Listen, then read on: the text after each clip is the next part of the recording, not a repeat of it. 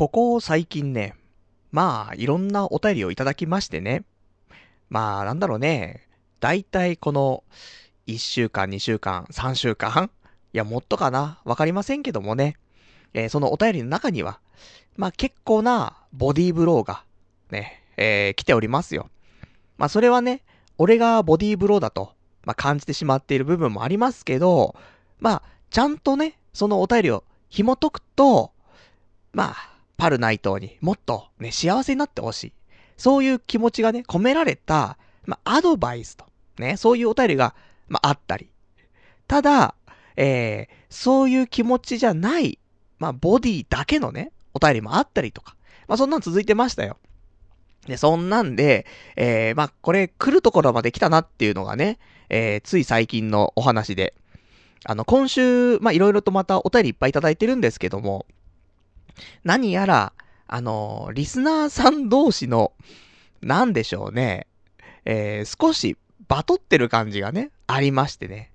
まあ、このラジオ、皆さんからね、お便りの方いただいておりますけどもね、そのお便り、まあ、掲示板でいただくことができるんですけどもね、もう掲示板の方で、少し、えー、リスナーさん同士でのバトルがね、勃発していると。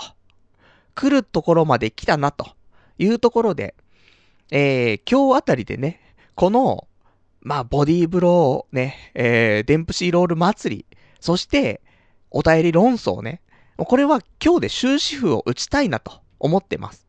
で、正直なところ、先週まではね、俺も、ちょっとお便りいっぱい来てね、ありがたいけども、ボディが多くて辛いなというところはありました。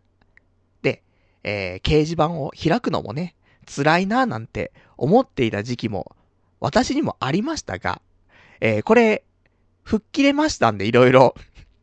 え、吹っ切れたってどういうことって話じゃない。いや、パルのためを思って俺たちいっぱい考えてアドバイスしてるのに、吹っ切れたってどういうことって思っている人いるかもしれない。多分、そういうことなんだけど。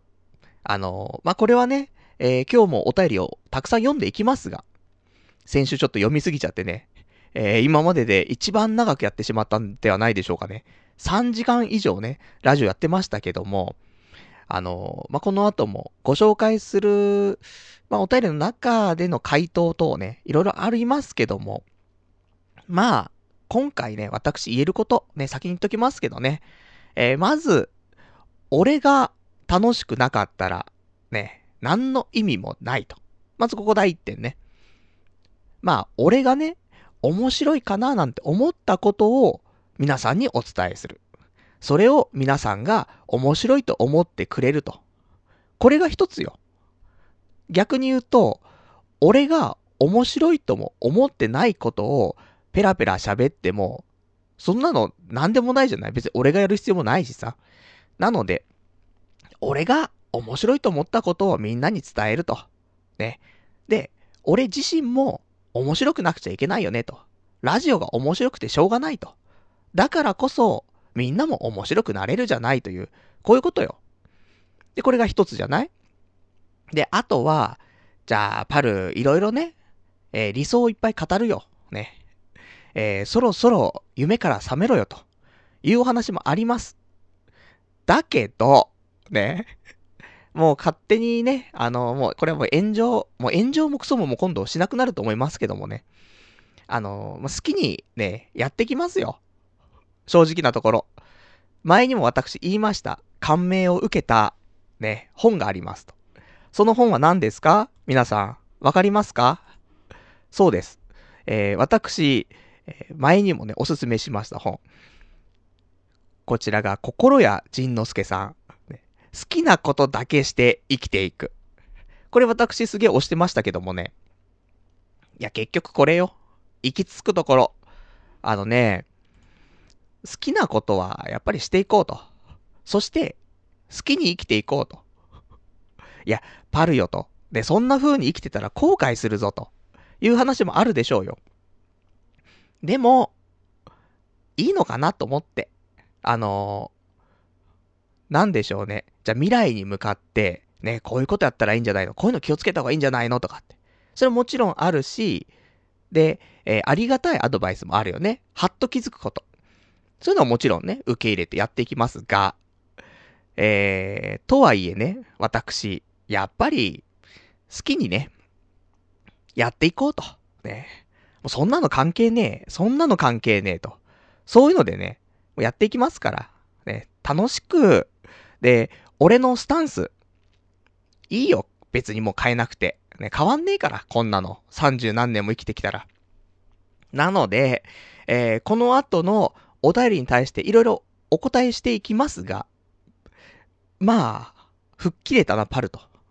もう、お前そういう風に生きていくんだったら、まあそれでいいわ、という風に思ってくれたらいいなと。ね。そんな感じでやっていきますから、もう、この辺の論争ね。さあ、その、前にもお便りでいただいたよね。この論争、パルがはっきりしたら、そういうのもうなくなるんじゃないのっていうお便りも来てました。その時はね、いやもうはっきり言ってもよくわかんねえなと思ったけど、こういうことだったんかもしんないなと思って。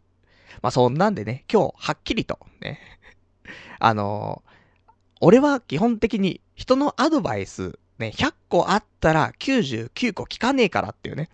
ただ1個、ね、ドカンと来るやつだけは受け入れるっていう。多分こんなんだからさ。うん、じゃなかったら、こんなわけわかんないラジオ、何年もできないよ。人の意見ばっかり聞いてやったらね。やっぱり、ね、自分ありき。自分本位で生きてますというね。自分大好き。ね。なので、えー、そんなんで私、えー、自分、自分語りを2時間ね、ずっと喋っていきますからね。まあ、そんなね、ラジオ、ぜひ2時間、楽しくね、えー、聞いていただけたらありがたいなと。ね、これを、面白いと、ね、思ってくれる人、いたら嬉しいなと。ね、そういうスタンスですよと。まあ、そんなんでね、えー、やっていきたいと思いますんでね、えー、今日もね、ちょっと聞いていただけたらと思います。それでは、やっていきたいと思います。童貞ネット、アットネトラジー。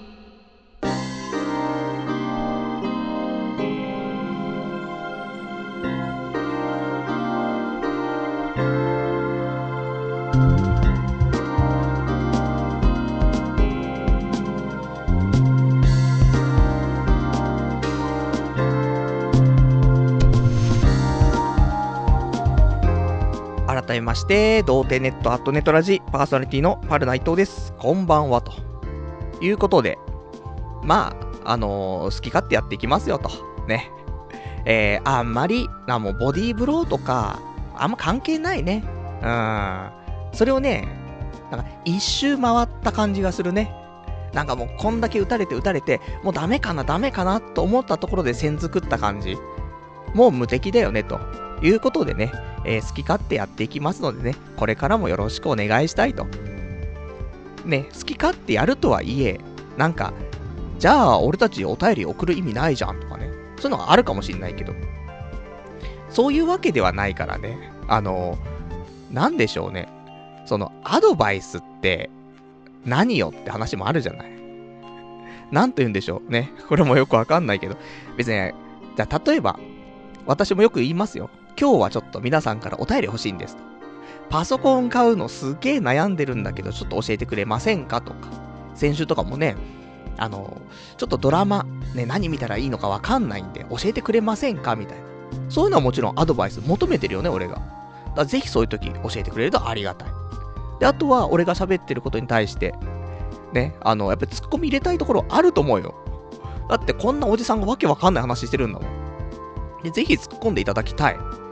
そしたらそれもね、ラジオで読むわけだからさ。で、面白くなるじゃない、ラジオが。ね、最高だよね。だから、そういうのはいいと思う。ただ、まあ、お互いね、みんな価値観が違うから、あの、価値観の押し付けは、ね、お互いに、まあ難しいね、そこれね。俺は価値観出していかないとね、あのなんだろう、喋ってる意味もなくなってしまうから。で、それに対して、もちろんね、お便りで価値観ね、違うからさ、そういうちょっと反論のお便りもあると思うけど、それはそれでいいと思うんだよね。で、それで、お互いに、ね、あの、意見を出し合っての、あ、そういうのもあるのねで、で、ちゃんちゃんじゃん。で、なんか今回、いろんなことがすべて、あの、普通ちゃんちゃんで終わるはずが、いや、ちょっと待ったつってね、まだまだ続くんじゃつってさ、どんどん続いていってさ、それよくわかんねえなになってるから。で、そこで俺も、ね、良くなかったと思うのよ。そこでズバッと、ね、終わりっつって。で、やってりゃいいのに、なんか来たお便り、ね、なるべく読んでいきたいっつってね。っていうのもさ、やっぱり、お便りってさ、ね、いつも、今回ちょっといろんなお便りいただいたから、えー、本当は読んでいきたいんだけど、ちょっと量が多いので読めないので、いろいろと要約して話をしますけどね。お便りを、俺が読んだ後、ね、ありがとうございますと、そういうお礼を言いますけども、あれは、あのー、本心じゃねえだろと、ね、そういうご意見がありましたけども、あれは、あの、こんだけ長い文をね、えー、わざわざ書いてくれてるっていう、そういうことだから、内容はともかく送ってくれたことに対する感謝はあるよね。なので、ありがとうございますは当然の話であって。ただ中身に関しては、内容によってはね、全然ありがたくねえと思うものもあるよね。ただ、そういう内容のものでも、ね、ちゃんとお便りとしてくれてるっていう、そのなんか、労力を使ってくれてるっていうことに対しての感謝っていうのはあるじゃない？だからそれはありがとうございますの、ね、以上も以下もないと。という、まあ、見解ですよ。とかね。まあ、いろいろありますがね。えー、そんなね、まあ、一個一個お便り読んでったら、ね、今日の私のスタンス伝わるんじゃないかしらと思いますんで、えー、まあ、先週ほどはお便り読みませんけどもね。今日もいただきましたらね、えー、できる限り読んでいこうと思いますのでね、えー、お便りもいろいろお待ちしております。では、お便りの宛先なんですが、こちらは掲示板かメールでお待ちしております。掲示板の場合は、童貞ネットとググっていただいて、ホームページございますので、そちらの掲示板ですね。ラジオ用スレその8というところがございますので、そちらにお便りいただけますか。あとはメール。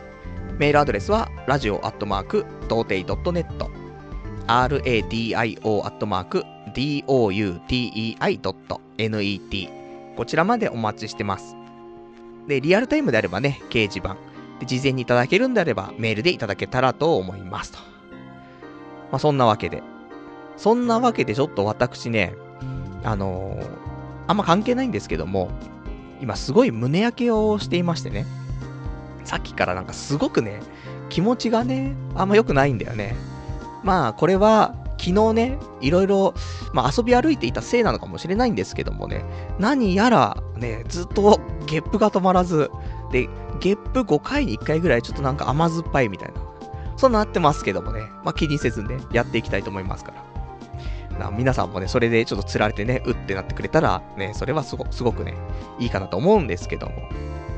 じゃあ、今日お話ししたいこと、いくつかありますんで、えー、早速ご紹介していきましょうか。えー、そうね、今週、えー、のお話、1個、情報としてね、まあ、情報番組ですから、お伝えしていきたいんですけども、皆さん、パズドラ、パズドラまだやってますか？ね、私まだやってますよというね、話なんだけど、パズドラが、えー、ここ1週間かな、えー、特定のダンジョンなんですけど、こちら経験値4倍の、えー、イベントをやってます。で、この経験値4倍のイベントってどのぐらい美味しいけ、あのー、やつなのかっていうと、えー、相当美味しくて、もう本当に特定のダンジョンで、本当に、あの、ランクが低かったりとか、ね、まだ強く、ね、強い、なんか、パーティー組めないとかだったら、あの、きついのかもしれないんだけども、でもそれでも結構クリアできるね、対象のダンジョンはあると思っていて。で、それやってくと、その、スタミナがゼロになる前に、ランクアップ、ね、どんどんしていくぐらい経験値がもらえて、ノンストップでランク900ぐらいまで上げられるって。それが今回のこのイベントになってます。なので俺ここ、えー、2、3日で多分ランク5、5, 5とか6とかは上げてるかなと思うんですけど、今ようやく551とか2とかのランクになっていると思うのね。だからこのイベント1週間あるので、まあ1週間の間になんとかランク50ぐらい上げて、えー、600ぐらいにしたいなと思ってますから。なので皆さん、パズドラ今やってる人、で、この情報知らなかった人はぜひやってもらいたいし、ね、パズドラちょっとやってなかったんだよなと。離れちゃってる人も、この機会に、ちょっとやってもらうと、もしかしたら、ね、ランクがサクサク上がるとね、やっぱり面白いかなと思いますから。ぜひ、特に石とかをね、使わないでも、ランクが900ぐらいまで上げられると。でも言ったらまあ、結構きついからね、800ぐらいまではでも、普通にずっとポチポチポチポチやってればいけると思うので、まあ、お暇な方はね、暇じゃないよっていう人もいると思うけど、ね、100単位で、あの、パーティーがね、1個、あの、多く、あの、作れるようになりますから。なんで、よかったらね、今のランクからね、えー、次の100の単位変わるまではね、えー、ちょっと今回のこの機会にね、やったらとてもね、ハッピーになれるんじゃないかなと思って、まあ、今週いっぱいだと思いますんで、えー、ぜひ、この辺ね、えー、チェックしていただきたいと。そんなパズドラの回し物でしたと。で、えー、他、今週話したいこと、早速、今日大きい話しとこうか。ね、その後細かい話しましょう。ね、えー、今週ですね、とても、あの、なかなか珍しいことがありまして、前に、これ、どこまで名前出しちゃっていいのか分かりませんけども、俺が、あの、今の仕事つく、ついた後つく前ね、どっちだかも分かりませんけども、えー、名古屋に一回旅行に行ったっていうね、お話ししたと思うんですよ。だから1年ぐらい前だと思うんだよね。1年ちょっと前。で、その時に、まあ、そもそもなんで、その名古屋に旅行に行こうかと思ったっていうのは、あの、この童貞ネットのホームページがあるんだけど、ちょっとそれがぶっ壊れたんだよね。いろいろ問題があって。で、それを、あの、リスナーのね、方が直してあげるよという話をしてくれて、で、えー、無事直してくれたのね。で、えー、その人は名古屋住んでて、そのお礼がちょっとしたくてね、それで名古屋に行って、で、まあ別に何ができるわけじゃないけどさ、この、ね、天才ネットラジオパーソナリティがわざわざ名古屋に行ってね、会いに行くと。ね。そして握手をしてね、で、まあそういうことじゃない。ね、天才ネットラジオのパーソナリティと握手と。そんなサプライズはないでしょうと。そういううぬぼれのもとね、えー、旅行に行きましたけども。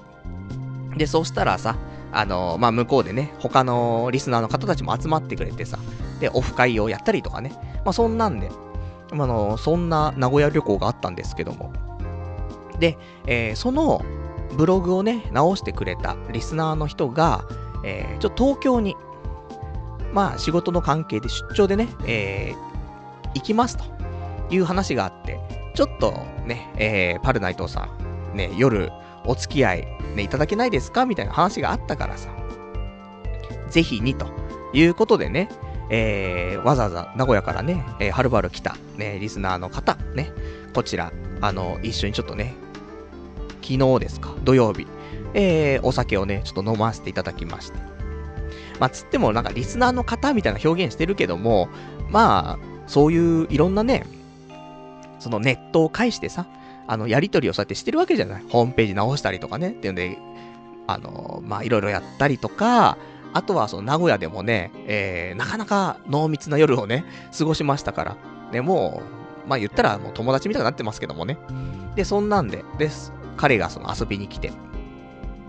で、そこで、えー、私もね、あの、もう池袋長いですから、池袋をね、えー、ちょっと案内したいなというのもありますし、で、名古屋の彼も、あの、東京に降り立つのは初めてだって言うからさ、ね、なおのことをちょっと俺頑張らなくちゃなって思ってさ。で、えー、もともとお話聞いていたのが、あの、まあ、名古屋にはない食べ物がね、東京にはあるという話を聞いていて。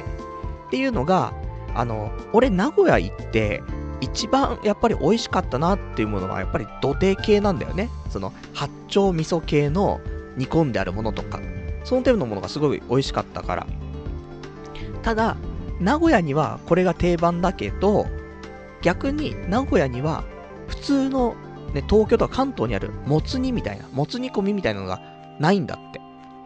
そうだよね。だいたい煮込んだら八丁味噌で煮込っちゃ、煮込んじゃうのかな、あっちはね。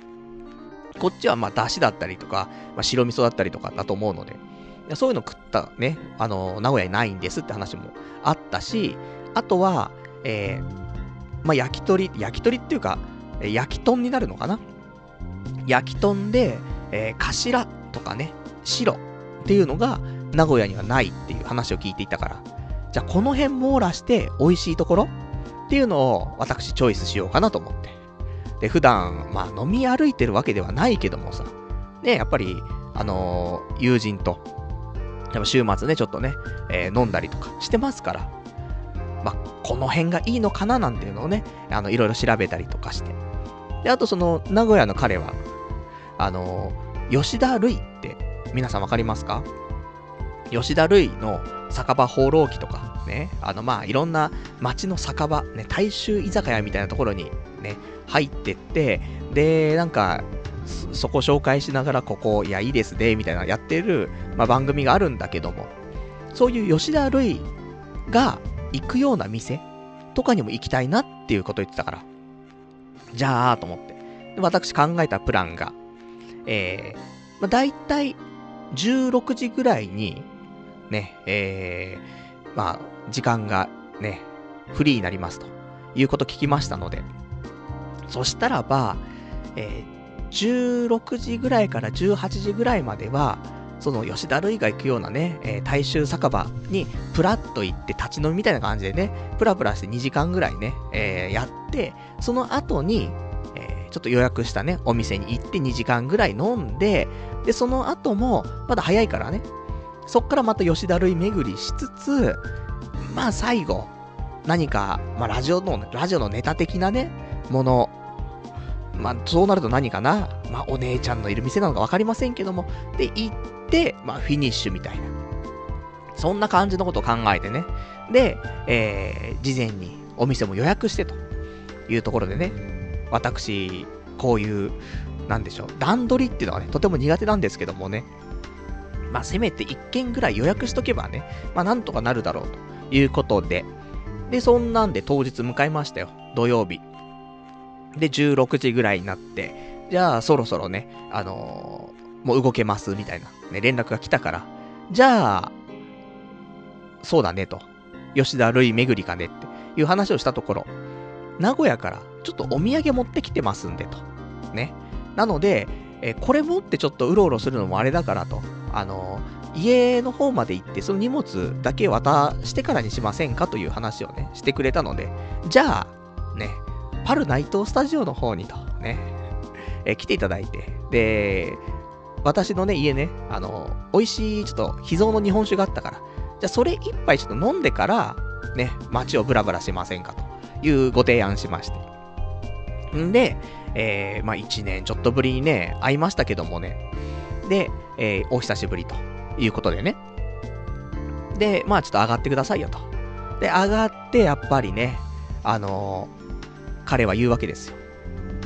かっこいい部屋じゃないですか。おしゃれじゃないですか。と。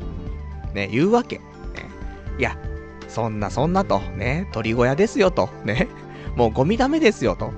ね、言いつつも、まあ素敵な部屋じゃないですかと。ね、もう、ちょっとカフェかね、カフェかバーのようですよと、ね、言うわけですよ。ね、あの、私今日そういう、あの、やっぱりリスナーの方、俺のことを良いと思ってくれてるリスナーの方からの言葉を紹介しますから、大体ね、あの、自画自賛っぽくなってしまうコメントが多くなりますけどもね、いいんです。そういう回も必要なんですね。で、あのね、すげえおしゃれじゃないですか、つってね。そうでしょつって。で、テーブルの上にも MacBook Pro があるでしょつってね。リンゴのマーク光るんですよつってね。そんな話してさ。で、日本酒飲みながらさ、ねえなんか話して。でも、まあ、あのお互いにいい年、ね、30中盤でさ。だから、まあ、普通に、そんなね、あのわけわかんない話でもなくね、まあ、酔う前だから、ちょっと仕事の話をしたりとかさ。で、真面目くんだよ、僕たちは、本当に。あの、いつもしょうもない話をね、うだうだしてさ、理想論ばっかり言ってると。ね。そういう人間だと思ってるでしょ。そうなんだけど。そうなんだけど、真面目な一面もありますよってことよね。だからそんなね、仕事のこととかさ、話をして、あと最近のね、そのラジオの論争の話したりとかね、いろいろありましたけどもね。まあ、ラジオの論争の話は、ね、この後、ね、いろんなお店行くから、その時に撮っときましょうか、みたいな話もしながらね。で、お酒飲んでたら、あの、気がつけばですね、あの、俺の元々のプラン、16時から18時ぐらいまでは、吉田類探訪だったはずなんですけどもね、え気がつけば、まあ、17時をもう回っていて、ね、お酒も結構飲んじゃってみたいな、ね、そんな家飲みだったんだよね。で、そんなんだから、いやそろそろじゃあね、えー、行動しないとと。いうことで、17時40分ぐらいかな、えー、家を出まして。で、えー、予約していたお店にね、行きました。で、このお店も、このお店私チョイスなんですけども、な、何を持ってチョイスしたかというと、やはり、あのー、頭と白、ね、これが、まあ、美味しいんじゃなかろうかという想定のお店。そして、まあ、こちらはもちろんの、もつの、ね、もつの煮込みもありますよ、というところで、まあ、ね、名古屋の、ね、彼に満足してもらえる店なんじゃないかとね、いうことを思いましてね。そこチョイスしまして。でただ、私そこは、その3点以上に、あの、レバーがすごく美味しかったんだよね、と思って。あの、値段に見合わない、見合わないって表現もあれだね。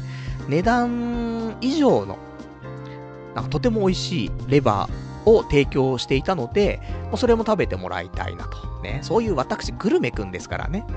つっても、そんなに高くないっていうか、いや、全然高くないね。鳥貴族よりちょい高いぐらいの話だから、うん、じゃあね、鳥貴族行かなくてもいいよねってちょっと思うんだけどさ。あと、うちから近かったっていうね、のもありますけどもね。で、そこ、ね、あの、一緒に行ってさ。で、ぜひ、ちょっとこの、まず、レバー食べてよ、いや、最高にうまいっすね、つってね。まあ、基本的に多分、あのー、好き嫌いがないんだろうね。なので、まず全部ね、何食ってもね、これうまいっすね、つってね、なってたけども。いや、そんなんでさ、あのー、いろいろと、私、狙い通りにね、えー、堪能してもらえたみたいでさ、まず一つ、良かったなと思って。いいよね。東京にね、初めて降り立って、で、天才ネットラジオパーソナリティの自宅に行って、このね、このハイパースタジオですよ。ここをね、見学して、しかも俺の秘蔵のね、日本酒飲んで、最高じゃないと。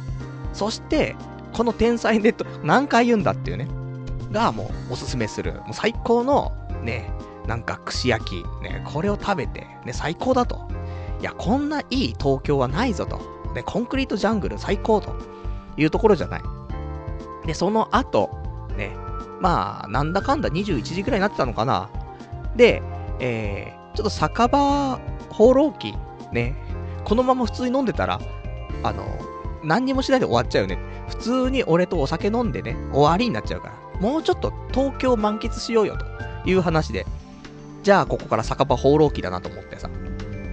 で、いろんなまあ店があるわけだよね。でも、大衆居酒屋だし、時間ももう遅いしね。まあ21時前だったけどもね。だから、まあサクッと入れんかなと思ったら、まあやっぱりね、池袋の週末だよね。どこも混んでるんだよね。で、行こうと思ったのが、ね、酒場放浪記のホームページとか見ると、そちらも載ってますけど、名前がね、お店の名前が。袋っていうところとか、三福っていうところがあるんだけど、ここ、まあ、有名だし、ね、あの、美味しいしということでね、あの、覗いたらやっぱり混んでて入れなくてと。2軒ともダメだったと。どうしようかなと思って。でも計画がもう全然うまくいかねえと。一回もだって吉田類探訪できてねえじゃねえかと。これ困ったなとか思ったんだけど。まあね、しょうがねえからと思ってさ。で、えー、まあ、ただ池袋を満喫してもらうにね、えー、こちら、まあ、ずっと池袋西口をね、ブラブラしてたんだよね。でも西口ってあんまりなんか池袋感がないのよ。だから東口だなっつってね。じゃあもう店もねえし、東口ってザ池袋感じようっつってね。で、東口行きまして。で、東口のなんかサンシャイン60階通りとかをね、通って、ここがね、ザ池袋です、みたいなね、ご案内してさ。で、えー、まあ、よくわかんない感じになりましたけどもね。で、その後、えプラプラして、で、あ、そうだ、アニメイトの本店も、こちら、ね、池袋でございますってね、ちょっとハイロッカスでね、入って。で、まあ、ただ彼はね、アニメ全然見ませんから。もう行ったところでよくわかんないんですが、昔のアニメは見るっつってたからね、悠々白書のグッズとかね、こうあるんだよ、つってね。はぁ、みたいな感じになってましたけどね。まあいいんです。ね、こんなもんですよ。ここのね、ラジオのリスナーの人はみんなもうアニメ見ないから。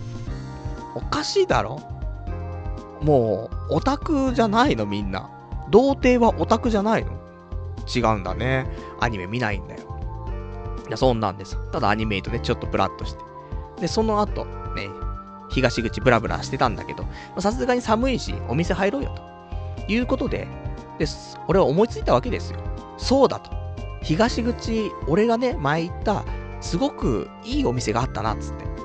で、そこ人気店だから、なかなか入れないんだけど、もう9時だし、ちょうどね。まあ、最初に飲んでた人はね、もう店から出る頃かなと思って、その入れ替わりのタイミング狙っていけばいけんじゃないのと思って、その超絶おすすめのお店、ね、じゃあ今回ちょっとそこ行ってみようかってね。そしたらね、えー、そのお店行ったの。で、入ったら、ちょっとやっぱ混んでるんだけど、2名入れますかって言ったら、ちょっと5分くらいお待ちいただければね、あの、もう片付けて今入れますよ、つうから。やったね、と思って。もうここほんともう人気店で、美味しくてってね、超おすすめだからもう、でもそんなんすぐ入れるわけないと思ってたのに、入れちゃったと。最高だねと思って。もう東京をすべて満喫してるなと思ってで、そこでさ、あのー、まあ、5分ぐらい経って、じゃあこちらの席でって言われてさ、で、なんかね、座って、いやー、よかったよかったですね。で、そこは、なんか日本酒がすごくやっぱり豊富でさ、美味しい日本酒取りそ取り揃えてたりもするし、で、なおかつ、食事がすごく美味しいんだよね。だからおすすめなんだよって、心の中で思ってましたよ、いろいろね。で、えー、じゃあ、これとこれとこれと、ね、こんなんお願いしますって。言って、えー、出てきたね、料理とか、あの、すごく洗練されていて、まあ、言ったら、まあ、ちょっと意識が高いのかななんていうのもありましたが、個人的には美味しいし、いや、これ、これだよねって、ね。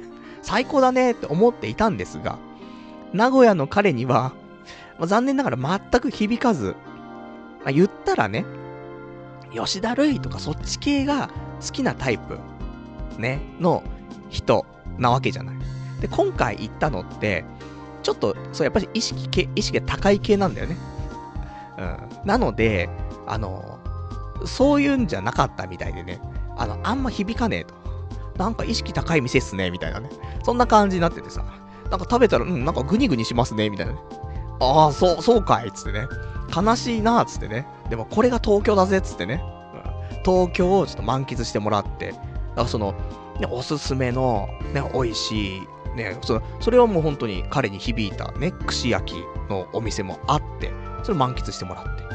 で、その、ね、2軒目に関しては、もう東京っていうのを感じ取れる超意識高いね、お店に行って、で、なんか食べても、うん、ああ、なんか、うん、口の中で、みたいな、ね、そんななってたから、いや、網羅してんなと思って、最高の夜だなと思ってね。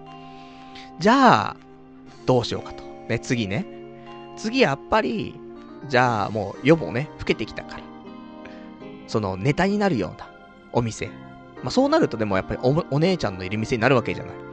で、お姉ちゃんのいる店ってどこっていうと、やっぱキャバクラとか、ね、オッパブ、ガールズバー。まあその上行くとピンサロとかね、なりますよ。で、私、ピンサロ行ったことないからね、そういう意味ではピンサロっていう線もなくはないねという話をしていたんだけども、じゃあ、そこどこに行くかっていうのをちょっと会議しようという話になって。で、どこで会議しようかなって言った時に、えー、ちょっと街ブラブラしながらね、どこがいいかなーってね。で、やっぱり行き着くところはね、えー、池袋、北口ね、徒歩、もう0分、ね、駅前にあります、大都会っていうね、ところですよ。ここ24時間やってますから。ね、で、私も、あの、前に一人でね、通おうかなと思って何回か行ったりとか。あと、オフ会のね、えー、なんだ、2次会とか3次会とかね、使ったりとか。そういう、ね、素晴らしい、もう池袋の、本当庶民の味方と、ね、いうお店に行きまして。えー、だってそこすごいよ。ハイボール1杯200円だからね。そしてかけそば、えー、200円みたいな。ね、もうちょっとわけわかんない金額になってますが。で、そこでさ、えー、飲んでて。いや、こういうね、ところ最高だねって話になってさ。いや、よかったなと思って。本当にもう、これ、網羅してると思ってさ。ね、今日も東京全部網羅してると思って。んで、えー、まあ、大都会で、ね、大会議ですよ。で、どこのお店行こう？何のお店行こう？と、ね、いう話をしていたんだけど。で、そんな中さ、なんか、隣に座っていたね、おじさんがさ、あの、カウンターの中にいるそのおばちゃんに、ちょっと話をしていたのね。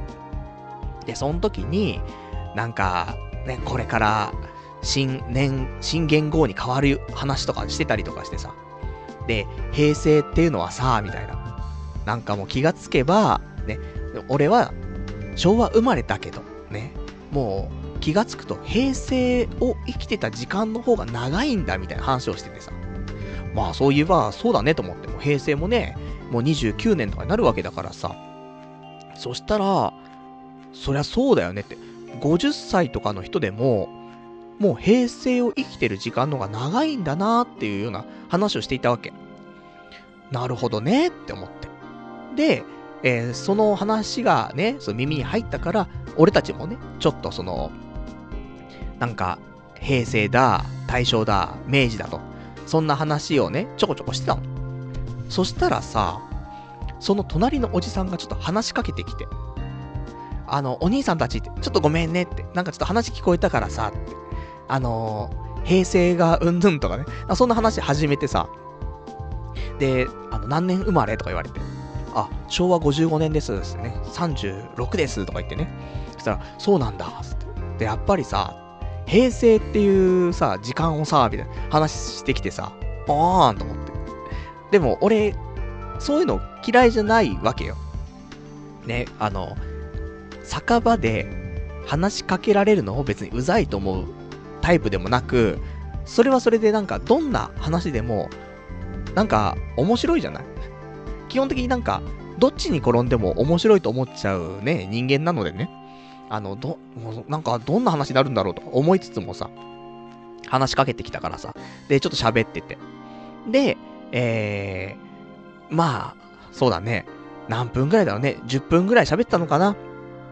で、えー、そこからさ、まあ、どんな話になったかはあれなんだけども、そういうね、まあ時代の話をしていく中で、なんかもう第二次世界大戦とかさ、ね、そういうちょっと話になってきて、戦争はさ、みたいなさ、なってきたのね。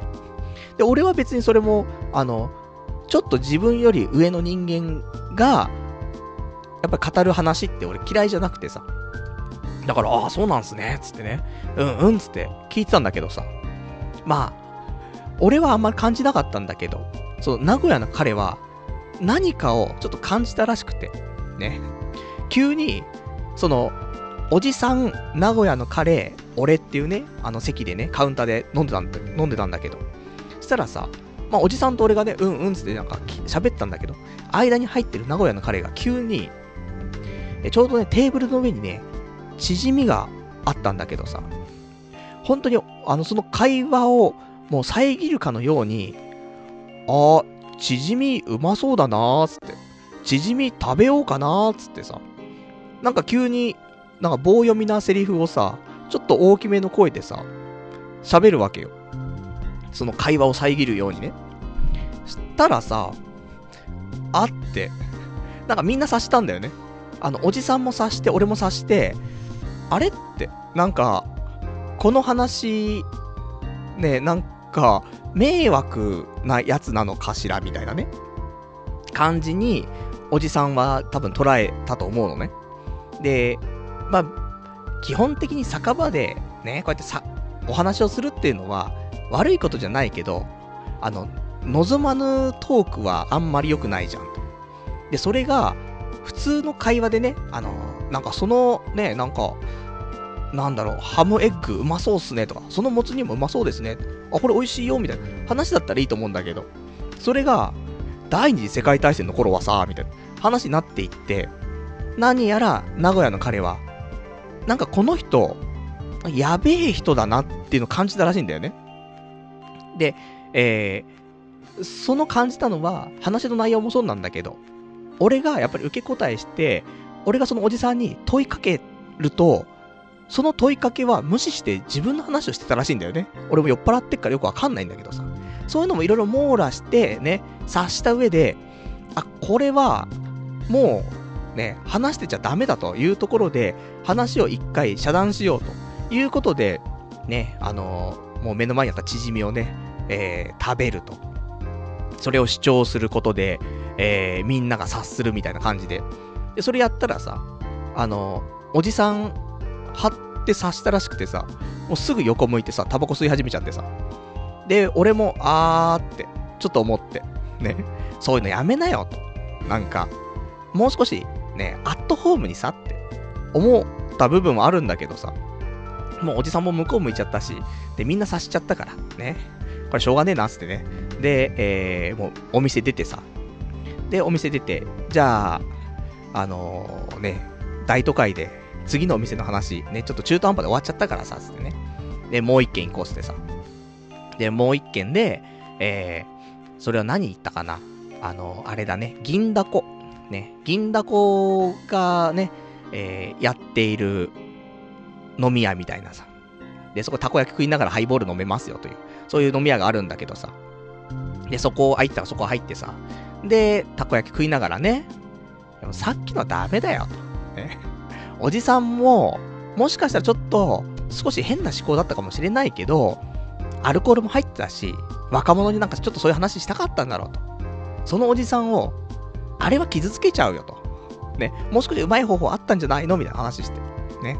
で、えー、私、ちょっと怒ってましたけどもね。で、ただ、いいよね。あの、そういうのダメだよっていう話がね、普通にできるね、関係はね、とてもいいなと思っていて。別にね、お互いなんか、そこで変な感じにならずにね。で、そんなんでさ、まあ、よくわからんね。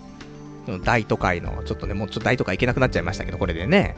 で、じゃあこの後、じゃあ結局どうすんのよ、という話になってさ。で、じゃあ、ちょっと、オッパブかガールズバーかと、ね、いう話になって。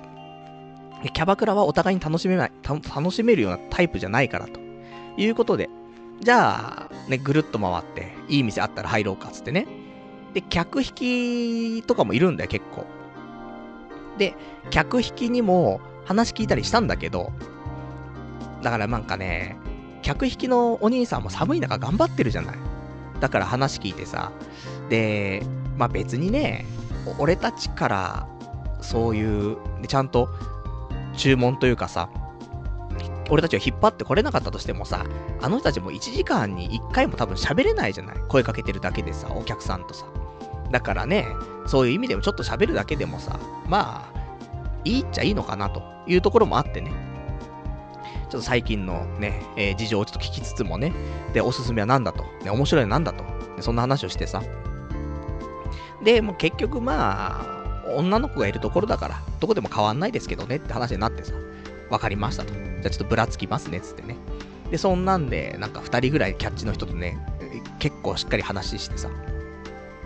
で、その後、じゃあ、ガールズバーだなっつってね、結論至ってさ。で、お店の前に立ってる女の子がいてさ、ガールズバーでーす。1時間2000円からでーすって言ってるからさ、じゃあここにしちゃおっかっつってね、寂しいっつって。で、お姉さんに話しかけてさ、あのー、いくら？っつって。2000円ですっつってね。で、ドリンクとかって女の子頼むの？っつってね。あ、頼、頼んだりもします？っつってね。で、頼んだらいくらになるの？っつってね。え、3200円になりますね？っつってね。2000円に、プラス、あの、タックスが入って、タックス？なんかわかんない。チャージ料金が入って、10%かかって、飲み物は女の子900円かかるのでですね。1杯頼んだら3200円になりますですね。じゃあそれ、込み込みで3000にしてよ、つってね。いや、ちょっと私じゃあそれ判断できないので、つって。じゃあちょっとお店の方入ってね、聞いてみるよ、つってね。入って。そしたらなんかそこの、なんかマネージャーみたいなの出てきてさ、女の人がさ、ね、いらっしゃいつってね。で、あの、金額なんだけどさ、つって。で、女の子一杯飲んで、ね、いくらになるの？つって、全部で3200円ですね、つってね。それさ、込み込みで3000ならない？つってね。俺が言ってるわけじゃないよ。まあ、名古屋の彼が言ってるんですけども。で、いやー、それはちょっと、みたいなね。いいじゃん。ね、めんどくさいでしょ？お互いに、つって。3000でいいじゃん、つって。いやー、ちょっと、つってね。で、あの、どうする？みたいな話になってね。うん、こんな感じで入ってってもなんかプラスな感じにならねえなと思ってね。うん。また来ますっ、つってね。で、出てきてさ。いや、これダメだなっ、つってね。うん。で、そんなんで、で、うだうだやっててさ。結局、ね、もう、夜も遅く、もうお姉ちゃんのお店ももうダメだなと。この時点で、あの、お姉ちゃんのお店いっぱい閉まってんだよね。もうこの時点で0時過ぎて1時くらいだったんだよね。1時過ぎてたかな。なので、で、そんなんで交渉してダメでさ、このまま何もないで終わっちゃうのかって思いつつもさ、で、うだうだしてたんだけど、結局決まらず、じゃあ、帰ろうかと。ね。こんなもんですよ、大体ね。あのー、ダメっぷり。ただ、まあ、いろんな経験したじゃない、今日はと。ね。よかったよと。で、えー、まあ、彼がね、泊まってるホテルの方ね、一緒に行ってさ。そその途中に、一個、バーがあって。俺もうね、今のところ3年ぐらい住んでますけど、毎日そこ通るんだけど、なんかもう、おしゃれすぎるというか、敷居が高すぎて絶対入れないなと思ってたバーがあったの。なんかその、もうデザイナーズマンションみたいな、そういうコンクリート打ちっぱなしのビルの1階と地下が、でも地下と1階がもう吹き抜けになってて、で、1階がガラス張りになってて、そのガラス張りの扉を開いて、入って、地下に降りていくみたいな。そのわけのわかんない薄暗いバーなんだけど、ここ、入ったことないから、もうこの時間だし、もうどこもお店もないから、そこ入ってみようよと。ね。面白いかもしんないから、で、そこ最後入ってさ。それやっぱりすごかったね。なんかね、あの、新しい感じしたね。おしゃれで、こんなところがあるのかと。ね、思ってさ。そこで、えー、その日のね、総括をね、二人で話してさ。ね、まあ、なんだかんだ、よかったねと今日は。ね、すべて網羅したねと。ね、振り返れば、ね、美味しい串が食えました。意識の高い料理が食べられました。ね、あと、アニメイトのね、本店にも行きましたと。で、ね、大都会っていう素晴らしいね、もう池袋代表する24時間やってる、ね、大衆居酒屋にも行けました。そんで隣のおじさんに声かけられて、ね、そこでなんかシャットアウトするみたいな、ね、そういうわけわかんないことも起きたし、ガールズバーも値段交渉してダメでしたとかさ、ね、銀だこも食べたし、で、最後にこの、すげえ、ね、なんか、こんな隠れ家的な、ね、バーがあるのか、つってね。そんなところ行けたし、ね、完全網羅したな、つってね。よかった、よかった、つってね。で、そんなんで、結局、解散したのは3時ぐらいっていうね。もう、グロッキーよ。毎週毎週、こんな生活ね、続けてますけどもね。だそんなんだから、酒がまだ抜けてないんだよね。だからこそなんか今、胸焼けしてんのかちょっとわかりませんけども、いや、そんなんでね、あのー、まあ、これからね、人が遊びに来たらさ、ね、東京住んでない人がね、えー、東京来たら、このルート、俺は結構ありかなとね、東京モーラプランというのもあるし、あとその最後に行ったバーは、その時間もすげえ朝までやってて、おしゃれだし、あの、いいね。あのー今後わかりませんよ。ただ私が、なんだろうな、ナンパして、ナンパしないけど、例えば、どっか池袋飲み行って、で、それで、えー、たまたま隣の席の女の子と仲良くなってと。で、この後ちょっともう一軒飲み行かないって言った時に、じゃあどこ行くの？っつって、行くバーとして、その最後に行ったお店、使えるんじゃないかなって思うぐらい雰囲気いいんだよね。びっくりしたもんね。あの、入って、こちらどうぞって言われて、ね、男二人で入ってって、奥の席入って。そしたら、テーブルにさ、なんかオイルランプみたいについててさ、で、オイルランプに火灯すんだよね、その、あの、店員さんが。で、そこに火ついてさ、なんかほわーんとしたさ、明かりのもとさ、あの、アルコール飲んでさ。これ女の子と飲んでたら最高だったかもしれないね。まあ男でも最高なんだけどね。ホモじゃないんですけどもね。いやそんなんありましたんでね、そういう新しいちょっと発見もありつつね、あの、まあ、いろいろと東京観光をね、満喫してもらえたかなというところで、まあそんなね、えー、まあ週末を過ごしておりましたというね、お話でございますよと。ね、え、これ面白いの？とかね、そういう話やめてください。ね。面白いかどうかは知らないんですけど、俺が喋りたかったんでね、すいません。喋りました。えー、まあだからそんなんですよ。だね、最近本当にね、まあ、飲んでばっかだなと思うんだけどね。あの、ちょっと気をつけないといけないなと思うんだよね。今日もちょっと、ね、酒抜けてなくて、背中もちょっと痛いんだよね。で、最近調子に乗ってね、お酒飲んでる感じがしますけどもね。まあそんな感じでございます。じゃあ、ね、今日も話したいこと話したのでね、えー、お便り読んでいきましょうかね。えー、お便り、ラジオネーム、とみひこさん。パルさんこんばんは。私は、パルさんと10個年が違う27歳です。結婚もしていなく、彼女も5、6年いなくて、平日は仕事、休みの日はアニメ鑑賞やエロゲをする日々が続いています。私がここから彼女ができて、2020年には結婚するようなアドバイスお願いします。わえー、会社には若い、若い子は少なく、女性は熟女パートさんしかいません。今年から積極的に合コンでも行けえー、行けばいいんですかね長くなりましたが、風邪をひかないようにお仕事、ラジオ、配信頑張ってくださいというお便りいただきました。ありがとうございます。えー、10個違うね、27歳のラジオネームとみひこさん。こちら、彼女が全然、まあ、5、6年いないと。まあ、5、6年いなかったらね、もう、童貞に戻ってますよ。ある意味ね。だって、5、6年ってさ、小学校1年生が6年生になっちゃう。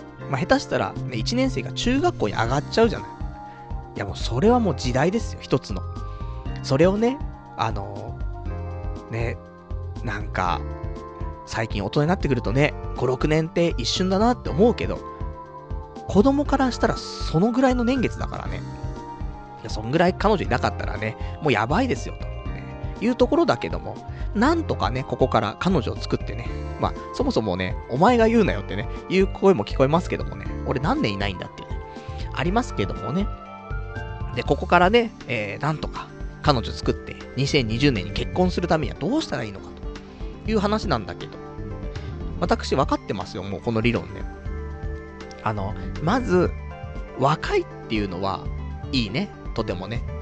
36とかのおじさんが今からできるね、行動っていうのは、ちょっと限られちゃうところはあると思うのよ。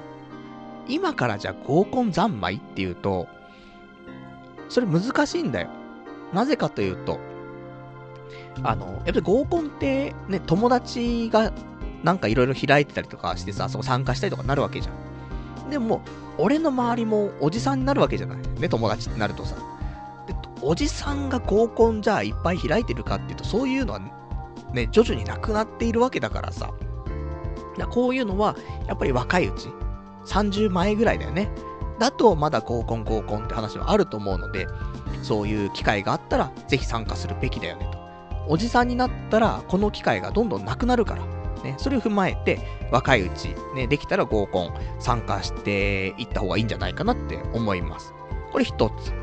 で、あともう一個言うんであれば、私いろいろとね、えー、婚活、いろんなね、あの、出会いっていうものを考えてきましたけど、結局一番何が良かったかっていうと、マチコンなんだよ。マチコンは、いいと思うよ、俺は。で、これも、おじさんになればなるほど、生きづらくなる部分がある、と思うのよ。まあ、それでも行こうと思ってるけどね、今年は。でも、マチコンってやっぱし若いね、人たちのイベントであってさ、で、そこにおじさんがこんにちはって言っても、うわ、おじさん来たってなるからさ、だからもうそれを覚悟の上でね、行きますけど、ただ、若いね、27歳だったら、わ、おじさん来たにはならないから、まあ、今行くべきだねって思うし、マチコンは、楽しいと思う、普通に。あの、女の子と知り合えなくても、結果、あの、美味しいもの食べて、まあお酒も飲んで、で、友達とね、二人で行くんだったら、普通に友達と飲みに歩いてて、女の子がね、結構、あの、女の子と何回も喋れるよっていうような回だと思ったらいいと思うのよね。で、会話も、普通のパーティーとかだと、何喋ったらいいんだろうになるけど、マチコンだと、まあ別に、あの、なんでしょう。料理の話とか、お酒の話とか、お店の話とか、ね、そういうことが喋れるから、会話もね、あの、おのずと弾むんだよね。なのでね、あの、いいと思うんです。なんだよ。ね、俺がもし、ね、昔の俺に、俺がアドバイスするんであれば、月に1回待ち込んに行けと。ね、これを言いたい。20代の俺に。なので、ね、さすがにそれはもう叶わない願いなんでね、ぜひラジオネームとみひこさん、20代なので、えー、まあ、月1とは言わないけども、うん、まあ結構ね、頻度でマチコン行ってほしいなと思うね。で、ただ、マチコンっていくつも種類あるから、大規模マチコンがいいと思うよ。小規模のなんかプチマチコンみたいなのって、結構当たり外れが多いらしくて。あの、それは来る女の子がとかじゃなくて、運営してる会社だったりとか、その辺の当たり外れが結構大きいみたいなんで、大規模なマチコンがいいよ。あの、お店が一つとかじゃなくて、何軒も提携しててそこを巡れるみたいな規模のマチコンがあったら、参加していくっていうのが俺はいいと思うな、ということを思ってます。なので、これをね、だから、合コンとマチコン。この二つをやりつつ、あとは、まあ趣味だね。あの、女の子とかも参加するような趣味。これを一個見つけよう。今年。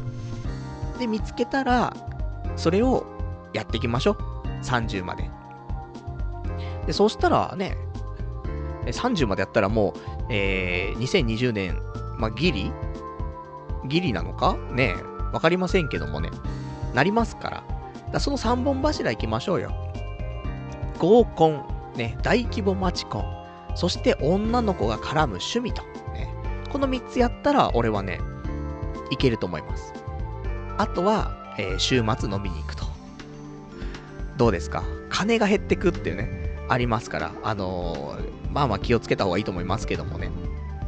まあうまく、ね、月ね、2ヶ月に1回マチコンかね。で、えー、合コンも行って、で、それが入ってない週末は飲みに行くと。一人でね。うん。まあ友達と言ってもいいですけどもね。で、あの、大衆すぎる居酒屋じゃなくてね、まあ女の子も多少来るような居酒屋。居酒屋っていうか、おしゃれな、ね、お酒が飲めるところとか。そういう感じで行きましょう。行きつけを作りましょう。ね。どんどんね、やること多くなっちゃってるけど、ね、これ自分にも言い聞かせてるところありますけどもね、行きつけ作るのはすごくいいんだよ。だ本当は、ね、いやお前話変わってんだろってなるけど、一番は、行きつけのお店を作る。行きつけのバーを作る。これができるんだったら、多分これが一番近道だね。これ以上も以下もないね。これをやったら勝ちだよね。勝ちルート知ってんだったらやれよって話なんだけど。ね、できないんだよね。できる人とできない人いると思うんで、もし、ね、できるんだったらぜひ、それを最優先。できなかったら、その前の話をね、えー、ぜひ参考にしていただけたらと、ね、思いますよと。じゃあ、あと他いただいてますお便りをね、読んでいきましょうか。えー、ラジオネーム298番さん。パルさん、今年はまだ全くやったことないことを体験してみるのはどうですか？それも、えー、全く興味ない分野とかで、スカイダイビングとか、スキューバダイビング、落語、歌舞伎などなど、ジャンルを問わなければ色々とあるかと思いますが、そんな体験談を聞いてみたいです。個人的には年末に劇団四季のミュージカル、アラジンを見て衝撃を受けました。ミュージカルとか全く興味なく仕方なく行ったのですが、本当に感動しました。できることならば一番いい席で一度パルさんに見てほしいです。本物を間近で見て凄さを肌で感じました。本当に一度見て感想を聞いてみたいですというね、お便りいただきました。ありがとうございます。そうだね。あの、やったことないことは、やりたいよね。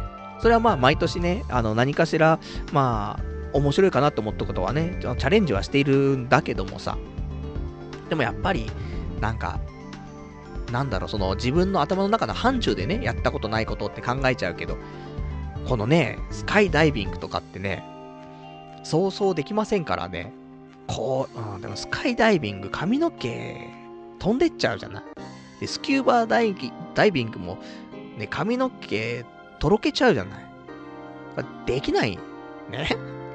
できないんだけど、まあ、でも、一人で行くんだったらいいかもしんないね。もう髪の毛どうなっとっても関係ないもんね。で、終わってから帽子かぶっちゃえばいいんだもんね。いや、そこまで気にするんだよ。もうハゲは大変なんだから、本当にね。っていう話になると、あの、バンジージャンプ、ありだよね。スキューバーは、じゃ俺そもそも、高所恐怖症なんだよ。本当にダメなんだよ、高いところが。富士山登ってて、日の出が出てきた時にも、日の出の綺麗さよりも、その、富士山登って、その、雲側っていうの雲側を見ているだけで、おやっべえっつって足震えちゃうぐらい、まあ、高所恐怖症だからさ。スカイダイビングはきついと思うんだよね。ただ、バンジーはいけるかな。何が違うのかってわかんないけど、その、やるっていうところまでの、なん、危うさが、そのスカイダイビングってさ、その上空何千メートルまでさ、ヘリで行ったりするわけじゃん。もう、ヘリ乗った瞬間から怖いじゃん。それってさ、一番上まで来たらさ、いろいろとね、準備してさ、で、ね、なんか、3、2、1、GO! とか言ってさ、で、後ろにさ、一人、ね、インストラクターみたいにつついてさ、で、飛ぶわけじゃん。だから、上空まで行っちゃえば、安全なんだけど、上空まで行くまでが危うすぎるじゃん。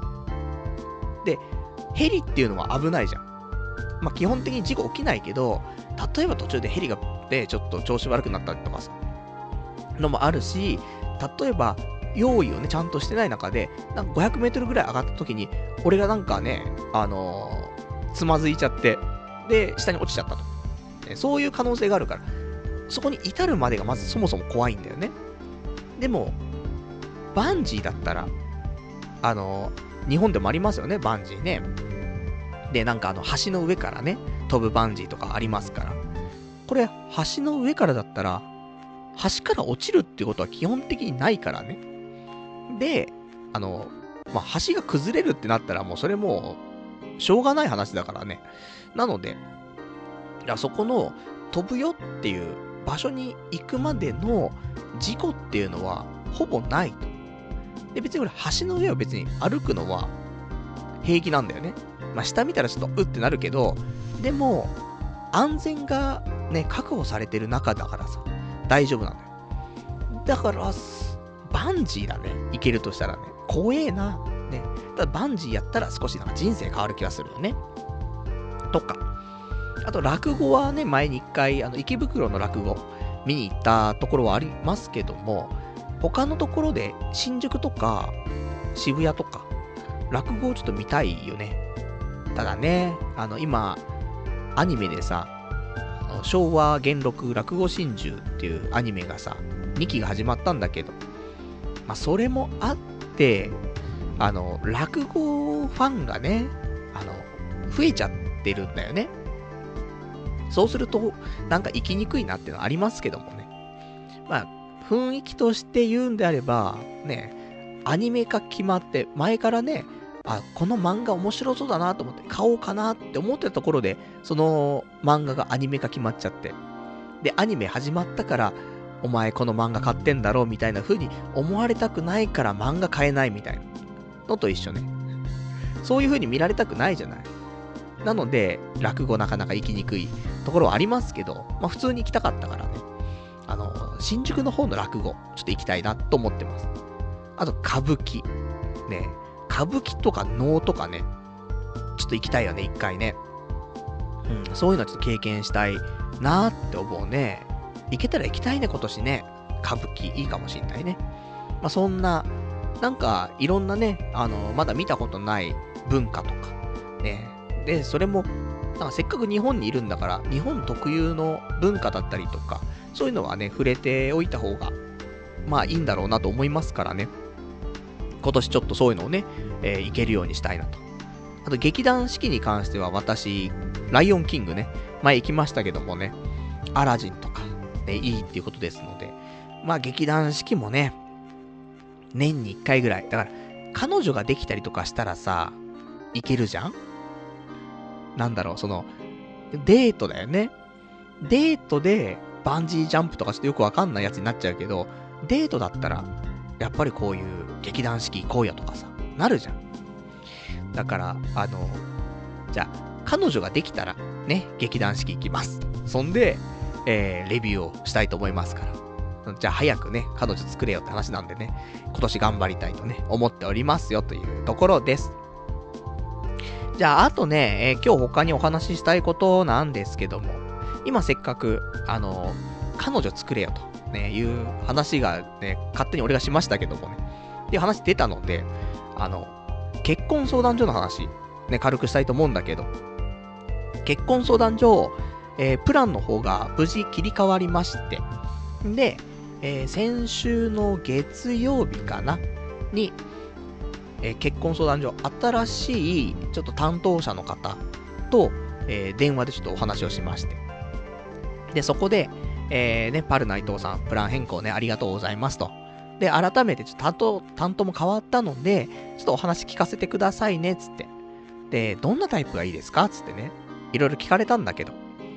なんかもう先週の時点ってさ、あの、俺もいろいろと凹んでたからさ、ね。あの、もう、俺みたいなやつが、なんか、望んじゃいけないと思っていて、みたいな。高望みはなんかもうね、言ったらキリがないですし、ちょっと、あの、そんなないです、つってね。でも逆に向こう困っちゃうんだよね。いや、そんなこと言われてもって、こっちもいろいろと絞んねえといけねえからってね、あると思うので。で、そこで、あ、まあ、強いて言うならば、ちょっと変わった人がいいですね、つってね。あの、趣味が旅行とか、ヨガとか、そういうんじゃなくてですね、もうそこからもディスってんだろうって話はあるんだけど、そうじゃなくて、あの、絵描いてるとか、ね、そういうなんか、少し人と違う感じの人がいいですね、つって。あ、すごくそれは、あの、参考になりました、つってね。で、あとじゃあなんか可愛い系がいいとか、綺麗系がいいとかありますか？とか言われて。まあ、似合ってればなんかいいんじゃないですか？みたいな。なんかじゃあ今時っぽい方がいいんですか？古風な感じがいいんですか？似合ってればいいんじゃないですか？みたいな、よくわかんない話してたけど。ね、なんかね、難しいね、そこね。あの、求めたらさ、求めまくるけどさ、うん、なんかね、言っちゃいけねえのかなと思って。あんまり自分のね、理想とか、そういうの言わない方がいいんかなっていう精神の時期だったからさ、そんななりましたけど、その中でもね、やっぱりアピールするところはしとかないといけないなと思って、その条件だけは伝えましたんで、で、そんなんで今週2名ご紹介が来ました。で、見たんですけど、1人31歳かな？で、もう1人が35歳。で、31歳の人に関しては、すいませんと。あの、俺が受け付ける顔じゃなかったんだよね。ね、望みませんとか言いつつも顔かよって話ではあるんだけど、あの、すいません。無理だったね。生理的にちょっと無理があるんだよ、やっぱり。人間にはそういうのがある。なので、ごめんと。あの、写真が好みじゃなかったですっつってね。それで、返答してるんだけど。もう一人の人に関しては、35歳。で、顔は、顔はそんなになんかってわけじゃないんだけど、なんかちょっと古い感じがする。古い感じって表現もあれだけど、しかも俺よりも年下なんだけどね、35って。なんか昭和っぽい顔してたのね。うーんと思って。まだ返信してない。なるべく、返信していきたいなと思ってんだよね。一回会わないといけないと思ってるから。ただその人、千葉なんだよね。千葉、千葉まで会いに行く、その、やる気を出させる人かっていうと、そうでもないんだよね。でも一回会わないとしょうがないよね、と思ってて、すごい迷ってんの。で、これが例えばもしかしたらよ、この人が32歳とかだったら、動いてるかもしんない、俺もすぐね。35っていうと、ここから、もろもろ発展していって、で、結婚とかってなった時36とかになっちゃうでしょ？ー、出産考えるとさ、って、やっぱり思っちゃうんだよね。そこ揺るがないよ、そこはね、もうね。子供絶対欲しいんだからさ。なので、あの、年齢ってのはやっぱり、そういう部分ではもうしょうがないよ。ね。なので、35だと、厳しい気がしてます。なので、スルーかなと。ね。ちょっと、まもう一回考えますけどもね。ただ、すごくいい人だったとしても、未来考えるとね、うん、子供が難しいなと思って。なのでね、あのこの後返答をね、したいなと思ってます。そんなんで、あと今月3人紹介が来る予定なので、それをね、ま、待ちつつ、こっちでも探しつつね、アプローチをして、できれば今月1人ね、会いたい。ね。会って、1回会って、で、2回会って、3回会ってね、3回目にはね、あの、例の、ね、あの、クソおしゃれなバーにね、連れて行って、で、あの、いい雰囲気になって、みたいな。あるかもしんないからね。で、それ、もう繰り返してるとね、あ、あのお客さん、毎回、なんか違う女の人を、このバーに連れてきてるぞ、つってね、噂になってしまうかもしれませんけどもね。多分、そういう風に使われてるバーだと思うね。そのぐらいおしゃれだったからさ。いや、そんなんでね、あの、まあ、結婚相談所の話、あの、また進展がありましたらね、お話ししていきたいと思いますけどもね。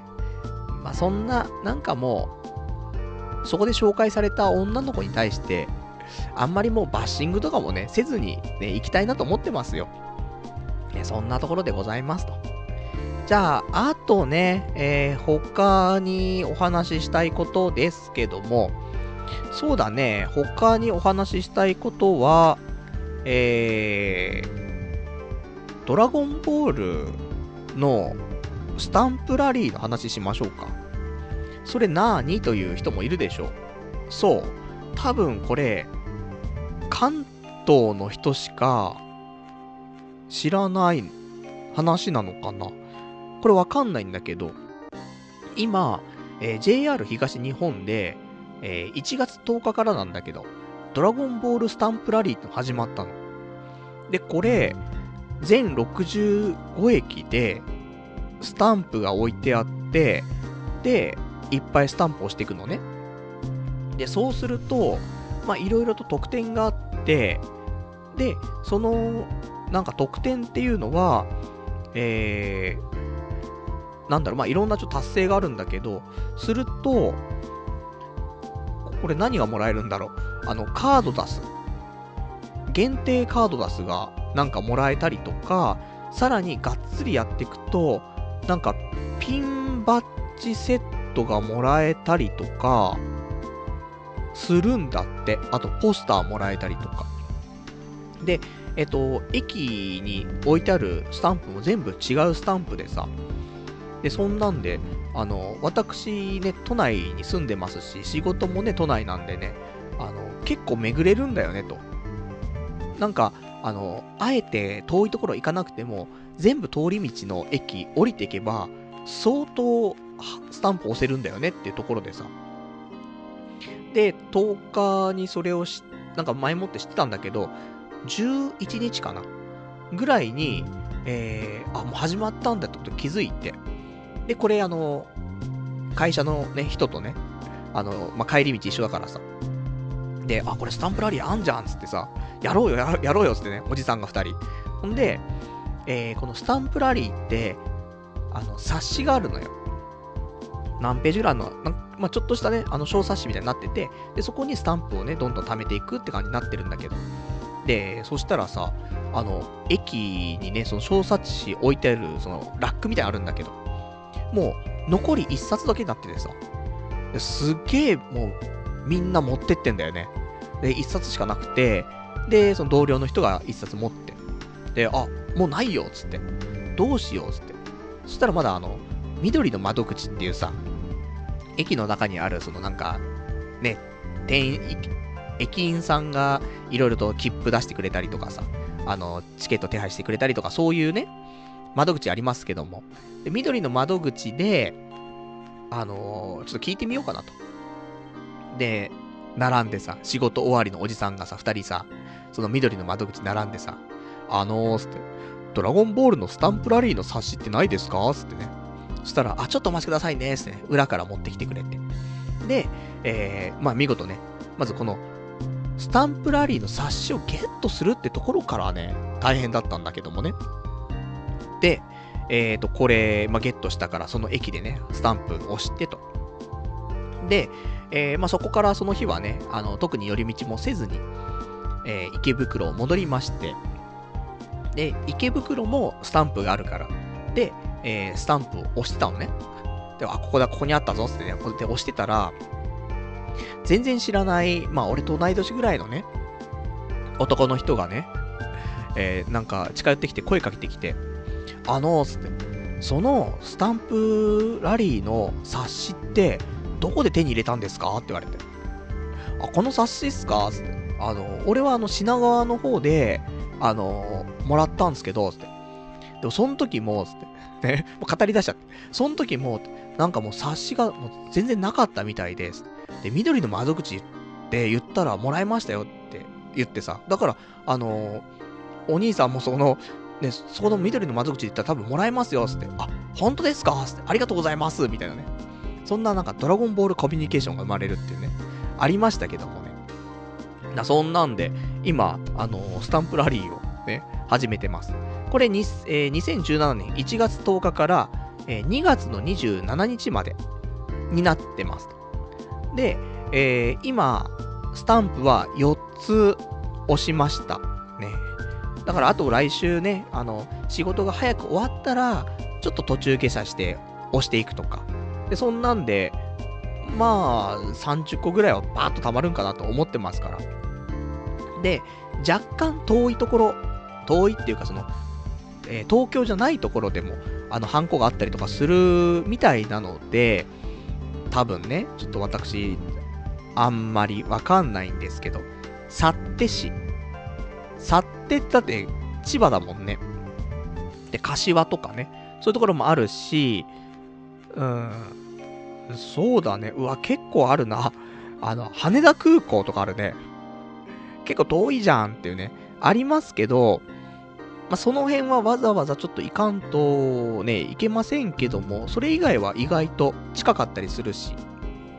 なので、あの、休日に近場は電車で行ってもいいけど、あの、自転車で行くのも面白いかなって言ったら寒いんだよなって思いますけどね。マラソンでとかね。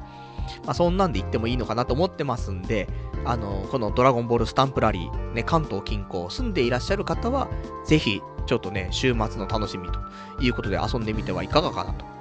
で、ただね、あの、関東近郊じゃない人ね、で、ドラゴンボールファンの人ね、これすげえなんか、欲しいよねって思うんだよね。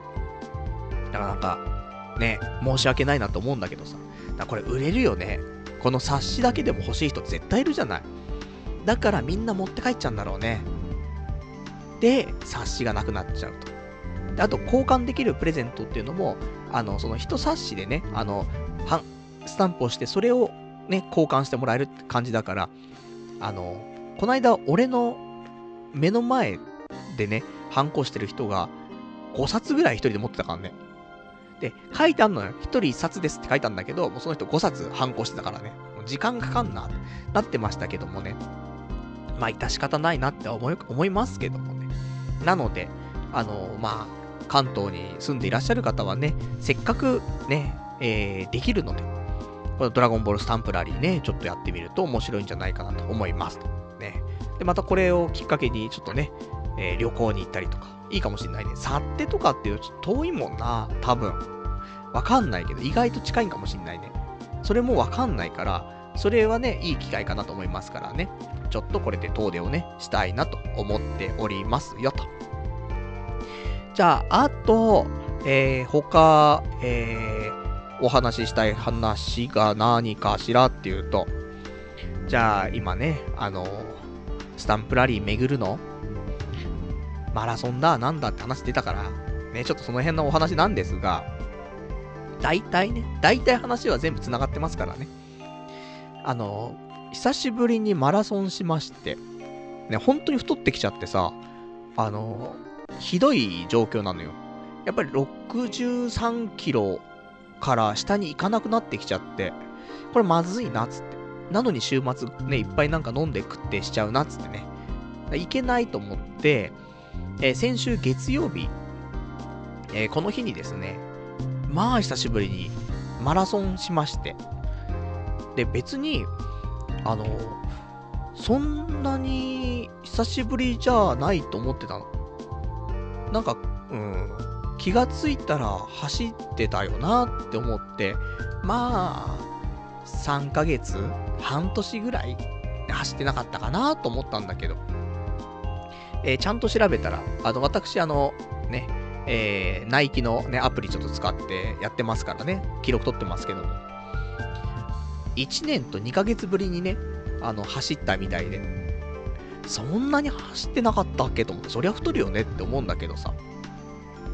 結局、あの、仕事始める前の日ぐらい、10月の30日とか、で転職する本当にもう直前にマラソンしたぐらいで、それ以降、一回もしてなかったっていうね、ところだったんですけども。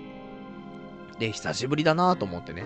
でもね、やっぱ走ろうと思って。で、走りまして、えー、まあ、初日、1年2ヶ月ぶりに走った距離は、6キロです。まあ別にね、あの、6キロが多いか少ないかっていうと、もうよくわかんないけど、普通に3キロ走るじゃんで、折り返して帰ってくるじゃんみたいな。まあそれで6キロじゃんぐらいの、なんかそういう感覚。なんか、うん、短も、短くもなく、長くもなくっていう感じだけど。で、まあできたらね、あの10キロ走りたいんだよね。1回どうせ走るんだったら。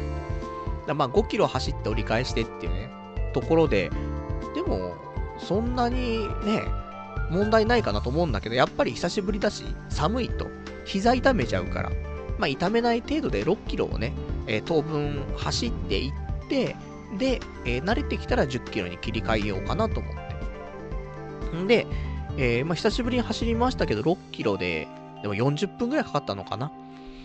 まあでもそんなもんだよねと思って。あの、久しぶりに走ったらさ。なのでね、あと走ってると俺頭痛くなっちゃうんだよね。あの、血流が悪くてさ、首の後ろがどんどんなんか、乳酸が溜まっちゃうのか、血液が溜まっちゃうのかわかんないけど、ちょっと腫れてくんだよね、頭の後ろね。もう死んじまうと思ってさ、で、立ち止まってさ、首のマッサージして、で、なんか収まってきたらまた走ってと。で、また頭痛いっすね。で、首のマッサージしてみたいな。そんなん繰り返してるからさ。結構歩いてはいるんだけど、まあまあ、それでもね、6キロ40分だったら、まあいいっしょ、というところでね。まあ、まあこれからはね、なんとか、えー、時間があれば走って、で、まあ10キロで1時間ぐらいでね、あの、日々走れたらね、あの、ちょうどいいのかなと思ってますから、それを目指してね、あの、走れるぐらいの体力に、や、なんかなっていければなと思ってますから。ただね、なんでこんな寒い時にね、走り始めんだってね、ありますけどもね。まあ、これもあとは、ね、あのー、今も飽きちゃってるからね、この街に走るってなると、うーん、なんかなって、面白くもね、いつものルートだなってなっちゃうけど、引っ越ししたらね、あの、また新しい道がいっぱいあるからさ、じゃあこっちのルートね、面白いかな、あっちのルート面白いかなってね、そういう街を探索するっていうのをプラス、マラソンができるからね、あの、まあ、楽しくできるかなと思いますんで。まあそういうのもね、今後はやっていきたいなと。そんな風に思ってますんでね。じゃあ、今の話からまた繋げますかそう、繋がるんです。っていうのは、引っ越しなんだよね。引っ越しして、新しい街でね、マラソンしたいって話にもありましたから、引っ越しの話をしたいんだよ、俺は。で、今週、一回俺不動産屋行きまして、ね、あの最近ずっとね、そういう行動しないでね、いろいろと頭の中で考えてってのが多かったですけどもね、ようやく行動に出まして、えー、笹塚、渋谷区笹塚の不動産屋に行きました。ね。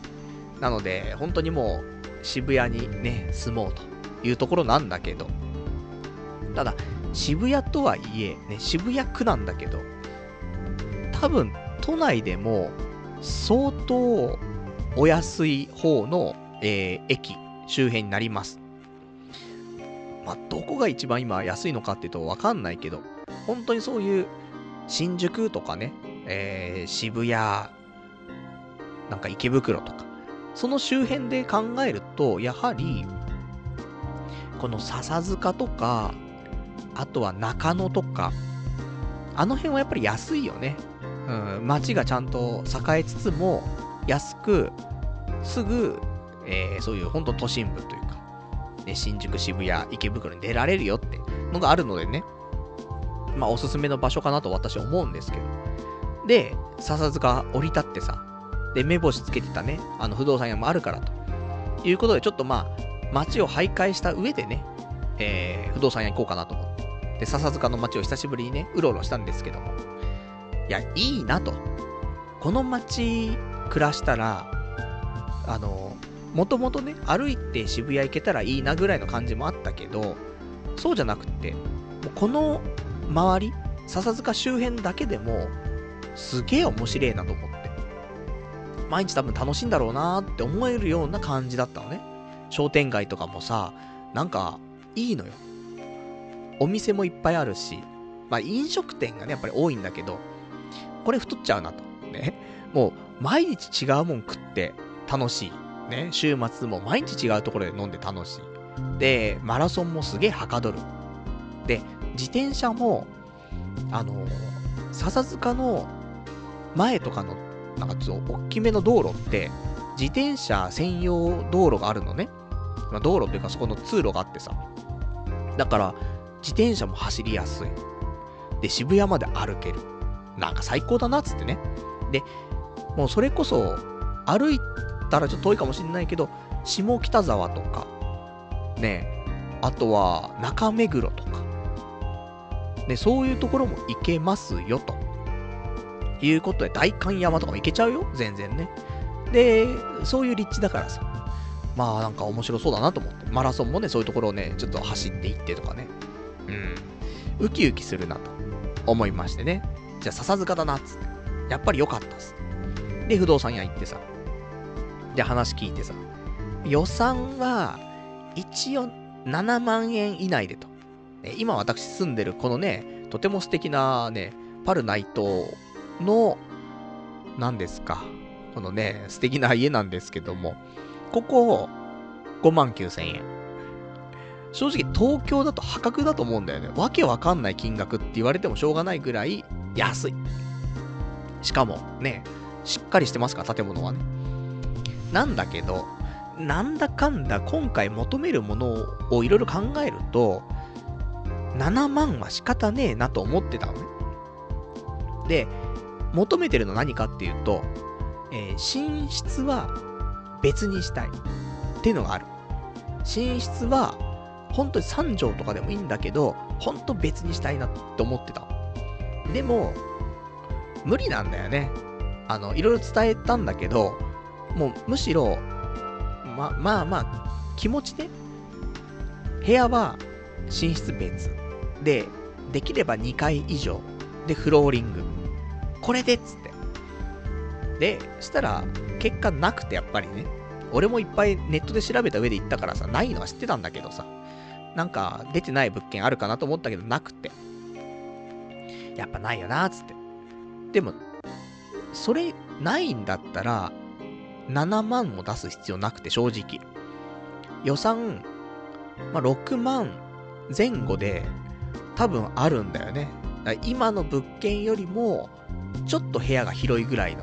結局ワンルームになっちゃうんだよ、もうそうするとね。だそんなん、でもいいのかななんて思いつつさ。で、紹介してもらった物件。まあ、この辺かななんていうのがあって、で、それ、一回じゃあこれ見せてもらっていいですか？つってね。で、え連れてってもらって中入って。ちょっと古かったんだけど、広いんだよね。でも、7万円なんだよね。それ管理費込みで7万円。で、実際やっぱりね、7万円、俺もね、家賃7万円払った時期があったの。昔、大宮、ね、埼玉大宮に住んでた時が、あの、部屋、結構広かったんだよね。で、その時が7万円だけど、7万円ってきついんだよね。正直。今より1万円高くなるから。で、プレッシャーが結構ある。7万円って。絶対に仕事辞めらんねえっていうプレッシャーがあるね。なので、精神的にもね、来るなって。で、7万払って、ある程度希望の物件になるんだったらいいんだけど、希望の物件ってわけでもないしと。なると、うーんと思って。わかりました。つってね。一回見せてもらったけど、ね、やっぱちょっと違うな、つってね。出てきてさ。じゃあ、あの、もしね、こちらに決めたいってことがあったら、連絡くださいって言われてさ。もう、基本的に不動産屋さんって、ね、もう今日決めないと、今日決めないとっていう風に煽るんだけど、その人全然煽んなくて。あの、まあ、俺が引っ越したいって言った時期もね、あの、まあ、2月末から3月ぐらいにっていう、まあ、ゆる、ゆるい感じだったし、更新もあと1年ぐらいあるし、みたいな話しちゃってたから、まあ、決まんないだろうなっていう体でね、あの、案内してくれたんだけどさ。なので、で、ただ結局、思ったのは、えー、笹塚で決めようと思ったけど、あの、幡ヶ谷っていうところも隣の駅なんだけど、幡ヶ谷でもいいなと、いう思いがありまして、どっちもね、値段が、まあ、抑えられてるところなので、まあ、幡ヶ谷、笹塚あたりで、えー、本当に今回は決めようという気持ちだけは固まったというところで、あとは本当にもう、ね、ネットで物件探して、で、これありますかでも行くしかない気がしてるね。で、そんなんでさ、あの、もう少しちょっと探して、また来週、再来週なんかね、あの、行って、でも決めちゃうしかないよね、と思って。あの、物件が、物件の出入りが激しいのはやっぱり1月、2月なんだよねっていう話はさ、不動産の人とさ、あのー、話聞いてさ、ただ、物件は出るけどすぐ埋まっちゃう。だ本当に出入りの激しいタイミングなんだよね。なので、だからもしかしたら、これいいなって物件は、毎日見てたら出るかもしれないね。ただ、すぐ埋まっちゃうのがあるから、本当にいいなと思ったらもう速攻で、もうなんか何も考えず決めちゃうという風にしないとダメだなと思って。まあ、1ヶ月ぐらいで猶予が、まあ、あれば問題ないしと。ね。なので、えー、今年、なんか一発目で、えー、なんかやろうかななんて思ってるのはやっぱり引っ越しかと思いますんで。まあ、この辺はもう、あの、次、引っ越しの話するときは、あの、決まりましたと、ね、いう話ができればいいなと思ってますからね。まあ、その時はね、あの、またいくらかかったんだとかね、いう話はしたいと思うんで。そうなんだよね。やっぱり家賃が高いとね、その分、初期費用というかさ、そういうのは結構高くなってしまうので、うん、5000円でもね、抑えられるところは抑えて、まあ、できれば今回、6万5000円、管理費込みでいきたいなと、ね、思ってますからね。まあまたうまいね、ちょっと引っ越しできるようにね。で、できたら皆さんにね、お伝えしたいなと思っておりますよと。じゃあ、他ね、えー、お話も、まあ、そこそこしてきましたからね、お便り読んでいきましょうか。えー、お便りがラジオネーム、バンプオブチンチンさん。パルさん、こんばんは。最近、えー、最近アベマ TV で昔のアニメを見るのにハマってます。特に、おいしんぼとランマ2分の1にハマってます。パルさんの好きな下着も深夜にやってるので、よかったら見てみてくださいというね、お答えいただきました。ありがとうございます。いいですね。アベマ TV。ねすごいよね。あのこれ、まあ、あんまりあれなんだけども、俺の今のリアルな仕事の方ね、あるじゃん。あれって結構その映像系コンテンツを取り扱ってる仕事だからさ、アベマ TV とかって、まあ、近しいというかさ、あの、いろんな情報が入ってきたりはするんだけどさ、すごいね、なんか、資本力もあるしさ、やってることもなんかでかいよね。で、そんな昔のアニメとかもさ、放送しててさ、おいしんぼ、ランマ2分の1、いいね。ぜひ見たくなっちゃうね。で、ランマ2分の1さ、今度さ、パズドラでサンデーコラボがさ、あるんだけど、その時の目玉で今回、ランマ、男ランマ、女ランマね、両方出ますから。そういう意味でもね、ランマ2分の1、ね、いいですね。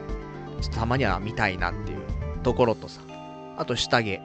これも、シュタインズゲートも深夜にやっているということなんでね、見たいね、たまにはね。まあ私も、あの、北米版のね、えブルーレイ持ってますけどもね。あとは、あの、トルネでね、撮ったシュタインズゲートもね、ありますから。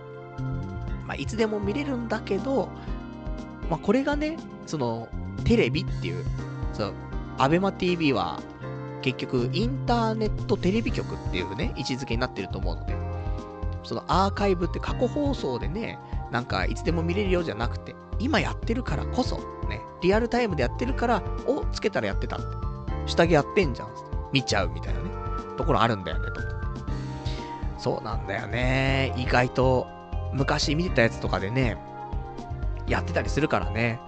あとは、あの、私、Amazon プライム入ってますんで、Amazon プライムビデオ見れますからね。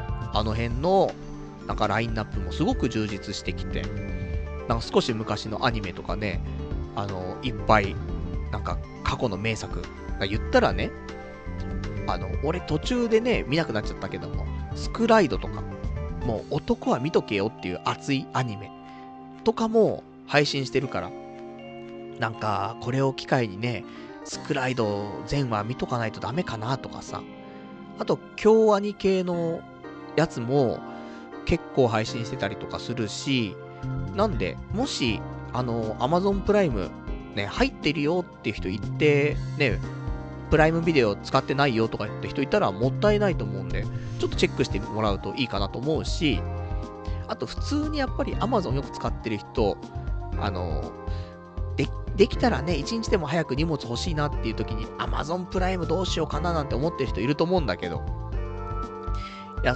Amazon プライムビデオを使うんであれば、これ入っちゃって、すごくいいと思う。お得だと思うよ。年間ね、4000円かかんないと思うの。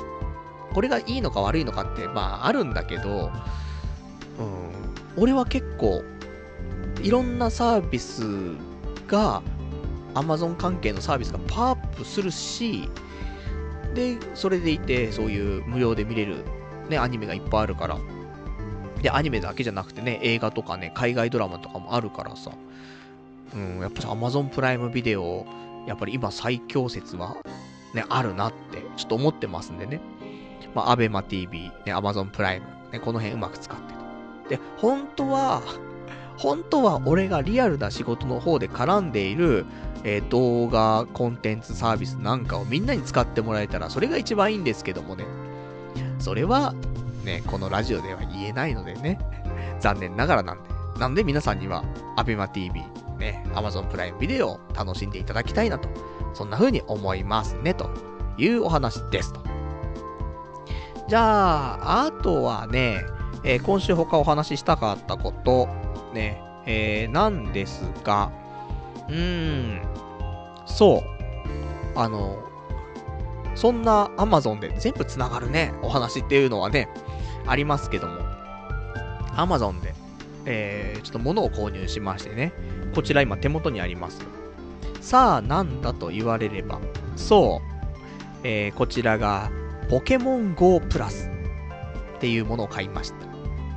これ何かっていうと、ね、ポケモンやってる皆さん、ポケモン GO ね、やってる皆さんはご存知かもしれませんけどもね、あのなんだろう。このポケモン GO プラスがあると、そのポケモン GO がすげえはかどるよっていう、えー、まあ、アイテムなんだよね。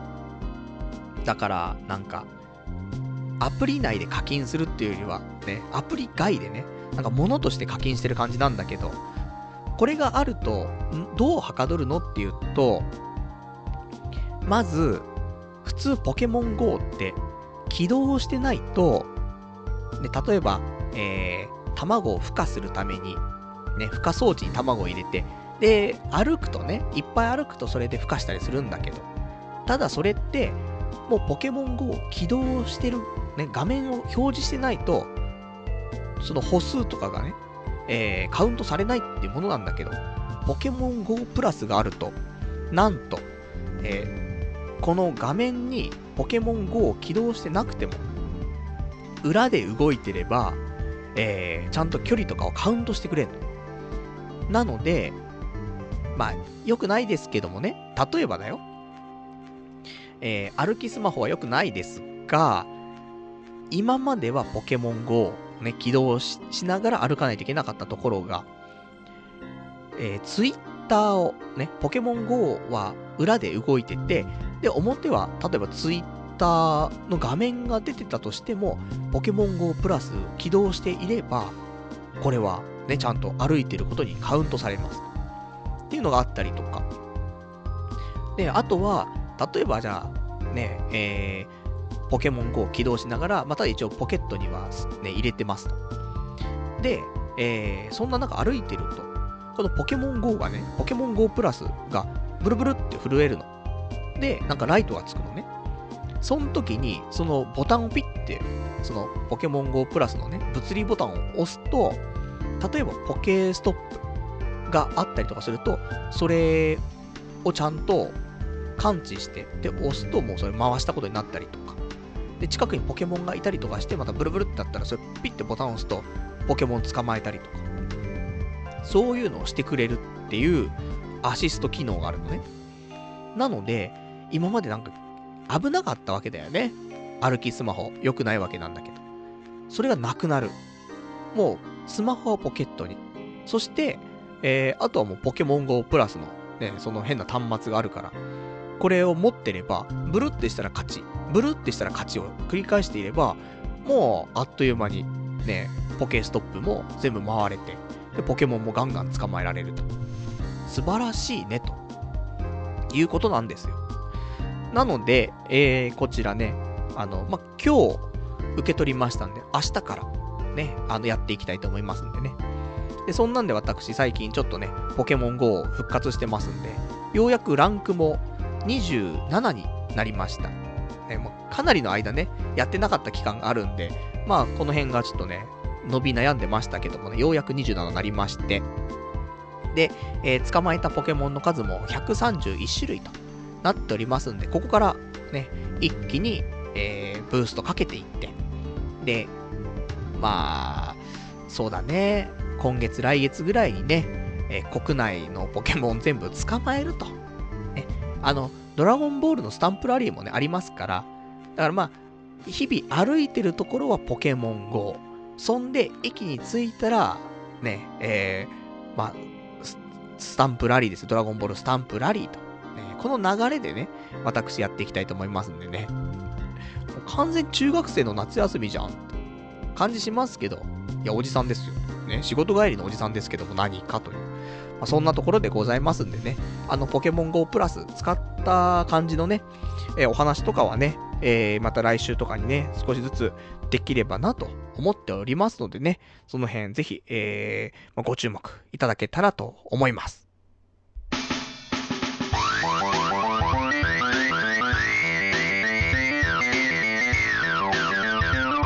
童貞ネットアットネトラジ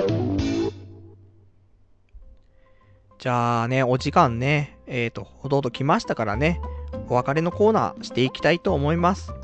で、お別れのコーナーはね、えー、今日喋れなかったこととかね、あとは、まあ、ご紹介できてないお便りなんかをね、えー、つらつらと、えー、お話ししていきたいと思いますんで、という感じなんですが、え今日、他にお話ししたかったことなんですけど、そうだね、大体話してるんだけど、え、一個、これだけはちょっと最後話しておこうかな。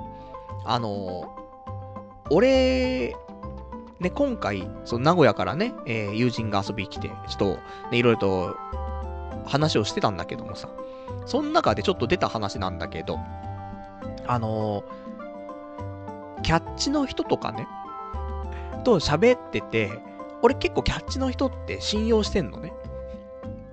もうおかしな話なんだけど、俺キャッチの人って、ちゃんと、あの、なんだろう、騙そうとしてるって人ももちろんいるけど、そうじゃなくて普通にキャッチしてる人もいるわけじゃない。まあ、基本的にキャッチ使うなって話なんだけどさ。で、あの、相談所行こうと思ったら相談所閉まってたからね、それでちょっとキャッチの人と話をすることになったっていう経緯はあるんだけど、で、あの、100人が100人キャッチの人が騙そうとしてるとは思ってなくて、基本的にキャッチの人も、ちゃんと話したら、ちゃんとしてくれると思ってるのね。なので、あのー、そういうのもあるし、あとは、ね、最初に話した、その、大都会っていうね、大衆居酒屋の方で隣のおじさんに声かけられた話もあるけど、第二次世界大戦がとかね、戦争がとか言ってきたけど、俺は、あのおじさんもいい人だと思ってるのね。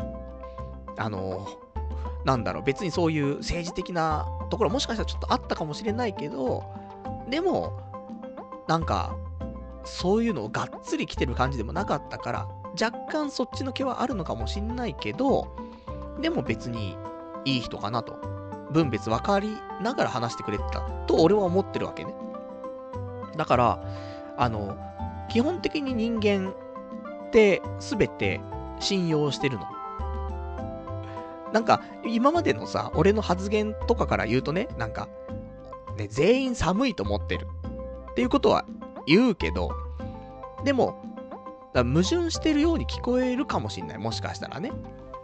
なんだけど、人を寒いと思ってるっていうのと、人を信用していると思ってるのって、両方なんか両方の条件があっても矛盾はしないんだよ。だって、ね、全員寒いかもしんないけど、寒い人信用してるからね、全員。なので また寒いとか言うなやって話かもしんないけど、もういいよ。ね、それ浸透しちゃってんだから、それね。まだまだ使いますけども。だ、あの、だから、俺は、人間のことは、すごい信用してるんだよ。どんな人でも。で、ちゃんと話したら、全員話通じると思って生きてきたんだよね。ここ最近まで。で、ただ、やっぱり、あのまあ、このラジオを始めてというところもあるのかもしんない。いろんな人に会ったりとか、ね、話聞いたりとか。で、その中で、まあ、35年も生きてくるとね、多少話はね、変わってきまして、これがずっとね、あのー、部屋の中で引きこもってたから分かんなかったんだけど、やっぱりラジオやったりとか、社会に出たりとかする上で、思ったことは、まあ、あの、基本的に大体信用できるけど、一部、本当に頭おかしい奴はいるっていうね、ところには至ったの。ただ、ほぼ全員、だ9割は、俺人間はみんないい人だと思ってる。で、信用できると思ってて。で、1割はやっぱり、どうにもならない頭のおかしい人がいると思ってる。でもそのぐらいの比率だと思ってるから。でも、そんな俺がさ、基本的に自分にしか興味ないじゃない。で、あんまり人に興味がないっていうところなんだけど、これ、何なのかなって、まあいろいろね、話があったんだけど、あの、人を信用しちゃってるから、人に興味がないんじゃないかなって、ちょっと思ってさ。どんな、ね、よくわかんない話し始めたぞって、また思うかもしんないけどね。これ超理論でも何でもないからね。いや、結局、例えば、人を信用してる、信用してない、これ、なんか50%、50%ぐらいのバランスで人のことを見てるんだったら、人に興味あると思うんだよ。この人ってどうなのかなああなのかなって。興味持つと思うんだけど、俺、人のことを、さっきま9割信用してるって言うけど、あの、9割9分信用してるよね。99%は信頼できる人、信用できる人だと思ってるから、だから本当に稀なケースでおかしい人がいるっていう感覚だから、だから、もう、その人っていい人じゃん。人間ってね、ほぼいい人だから、もう興味もクソもないんだよね。だっていい人だし。そ、そんなにないんだよ。だから、なんか、この人はどんな人なんだろう悪い人なのかないい人なのかなとかって。そういうのがないんだよね。詮索することがないんだよね。基本いい人だから。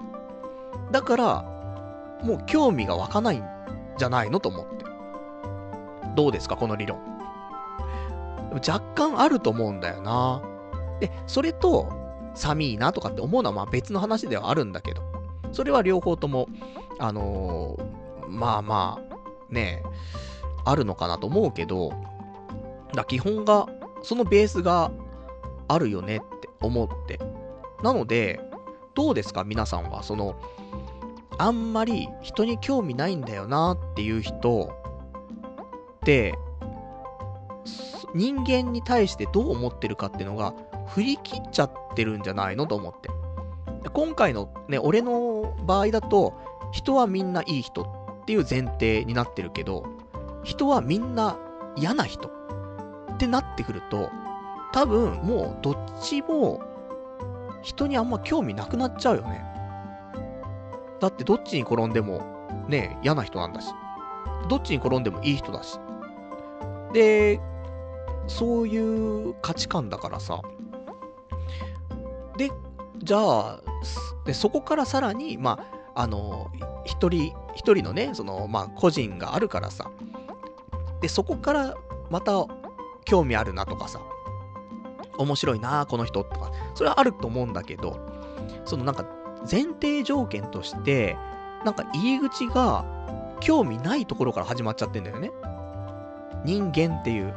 で、その下の個人っていうものになって、興味がようやく湧いてくるからさ。っていうのが、ちょっと思ったところですね。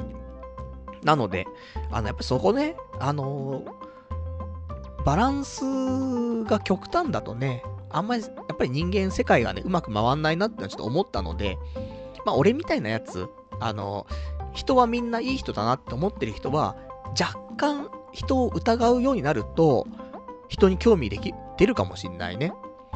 で、あと、逆のパターンの人。人はみんな悪いやつって思ってる人は、いやいやと。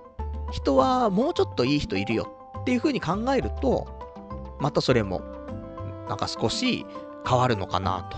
ね、そんなことちょっと思いましたんでね。だから、うん、俺が人に興味ないっていうのはね、うん、そういうことなんだなと、ちょっと思ってましたと。いうことです。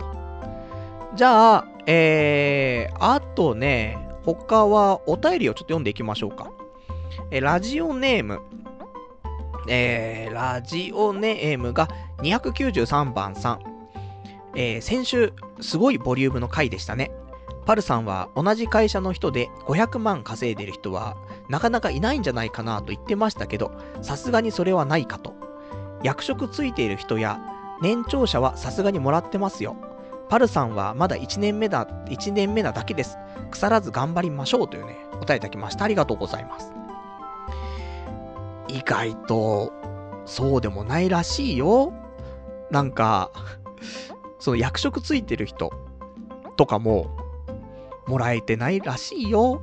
ね、うちの会社はね、わかりませんけどもね、真相はね。だけど、あの、まあ、そもそも若い人が多い会社なんだよね、うちね。で、役職ついてる人も、まあもちろん俺よりも若かったりとかするし、大体ね。で、年配つっても、そこまで年配の人もいないし、というところで、あの、もちろんね、えー、っと、500万とかもらってる人もいるのかもしんないけど、相当少ないと思うよ。で、それ以外は、やっぱそれ以下だよね。っていうのは、まあ、会社によってもちろんね、違いはあると思いますけど、うちの会社はそんな会社だと多分思います。で、これの、あのー、本当にっていうと、ねそれじゃあ、どこ情報よってあるんだけど、それ周りのちょっとした話から聞いて察したところだったりとか、あとあの、転職サイトってあるじゃん。で、転職サイトとかで、あのー、なんだろう、会社のさ、評価とかさ、ああいうのをさ、辞めてった人が書いたりとかするサイトがあるじゃない？転職会議とかね、そういうサイト。あの辺を見るとですね、やっぱりみんながみんな言ってるのは給、給料が低いという話をして、で、全然給料が伸びない仕組みになってるという話もありましたんで、なんでおそらく、えー、うちで働いてる人は、まあ、400万ぐらいじゃない。さすがに俺は1年目だからね、あの350万ぐらいですけども、これが何年か行って、それでも400かな、行って。これ残業結構ね、これが多いから、それで350とか行ってるけど、残業してない人はね、うん、もうちょっと低いんじゃないって思うよ。なんで、まあそういう会社もありますよと、ね、いうことなんでね、あのー、まあ、皆さんはいい会社に勤められてるんだと思いますがね、あの、現実はこういうところもありますよというね、ところでございます。で、せっかく、あの、今のね、年収の話で出ましたんで、えー、今週のちょっとした私のね、えー、まあ、お金の話をしますと、にえー、平成28年分の、えー、給与所得の源泉徴収票が来ました。なので、この内訳を、えー、私は皆さんにお伝えしておきたいと。ね、こういうのを隠さないところが、ね、このラジオというところなんでね。えー、今年、平成28年分に関しまして、え、支払い金額ございます。こちらが346万3013円と。こちらがね、支払い金額になっておりますと。だ年収まあ、ほぼ350万と、ね、いうところでしょうと。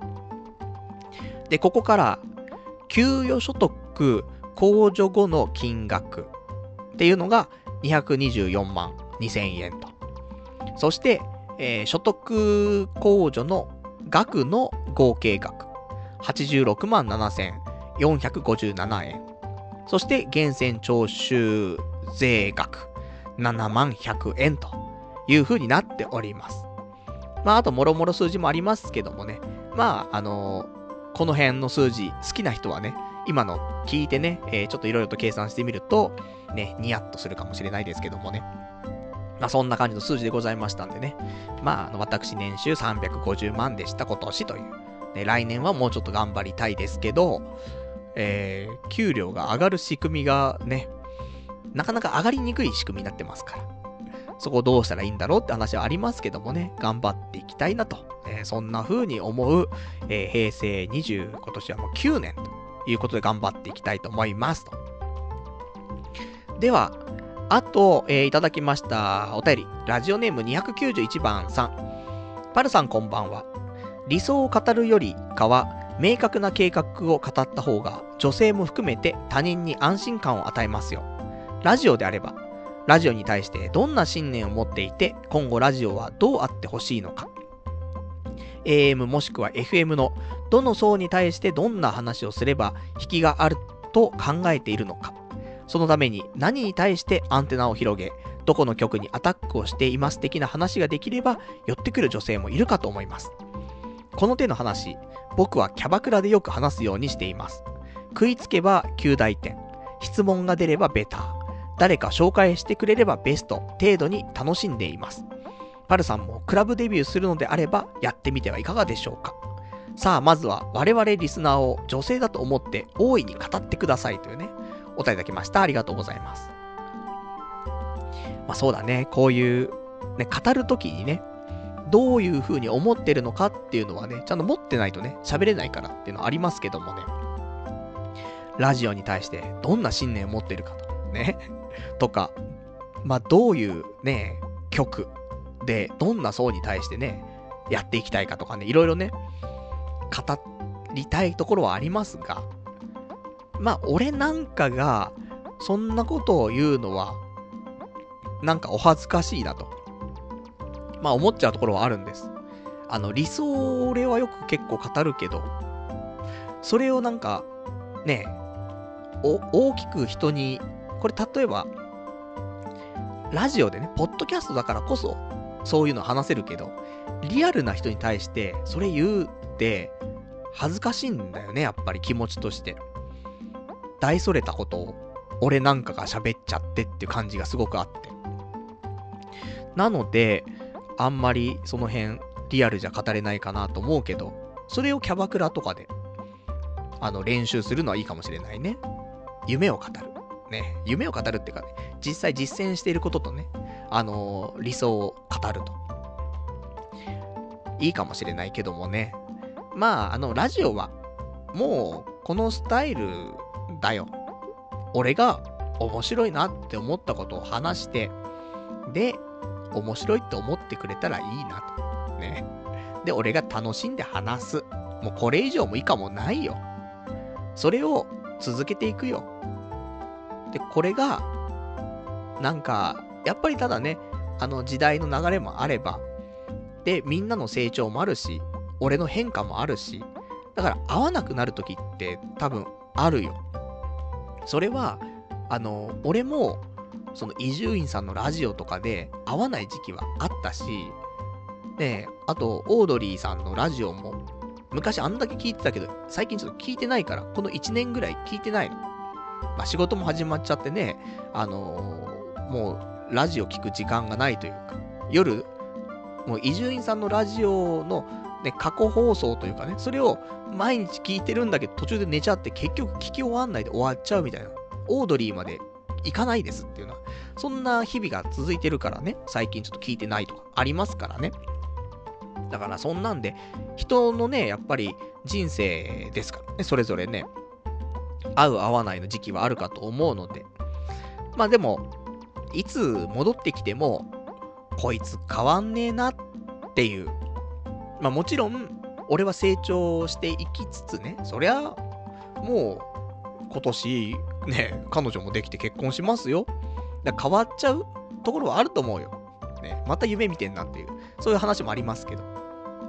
だけど根本は変わんねえな、このおっさんと思って、いつ帰ってきても、ああ、こんな感じ、今もやってんだって思ってもらえるようなラジオを、それはこのポッドキャストでも、あのー、もし地上波で俺が話すことになってもね、一応そういうスタンスでやっていきたいなと思ってますんで、そうすると基本的にはもう本当に、えー、もし地上波でやるんだったらもう深夜も深夜、ど深夜ですよ。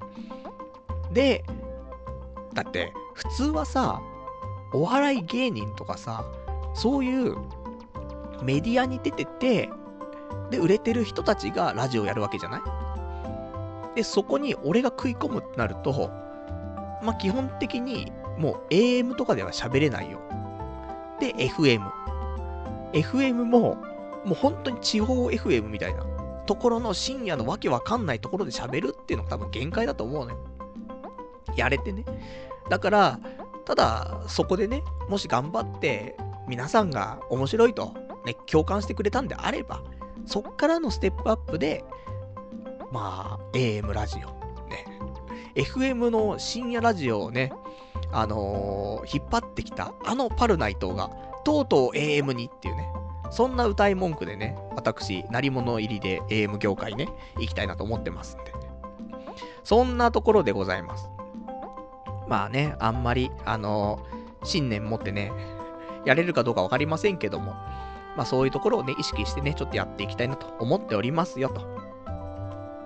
じゃあそんなんでね、えー、また2時間経ってしまいましたがね、もうちょっとやりましょうかね。まあ、いつも、こんな感じでございますけど、まあ2時間経ってしまったというところをね、気づきましたんでね、もうそれでいいです。もう少しお便り読んでいきますよ。ね。では、今日3時間とかないです。本当に。あの、明日も私ね、やっぱり仕事がありますから。ね、仕事人間。ね。もう、毎日仕事ですよ。頑張ってますから。ね。で、今年ね、やっぱり、あのー、前にね、私、仕事でリリースしたアプリが、起動に乗らないと、大変なことになってしまいますからね。その、それこそお給料がね、上がりませんから。でも逆に、アプリがうまくいったら、お給料、でも上がんないんだよね。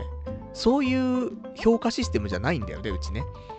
なのでね、そんなトントン拍子にいかないけど、ただ、なんかあの、ある程度、あのー、そのアプリが評価されればよ、定時で帰れる。そういう特典が待ってます。なのでね、だって、それが、なんか鳴かず飛ばずだったらさ、いや、なんでそんな鳴かず飛ばずの状態でお前定時で帰ってんだよ。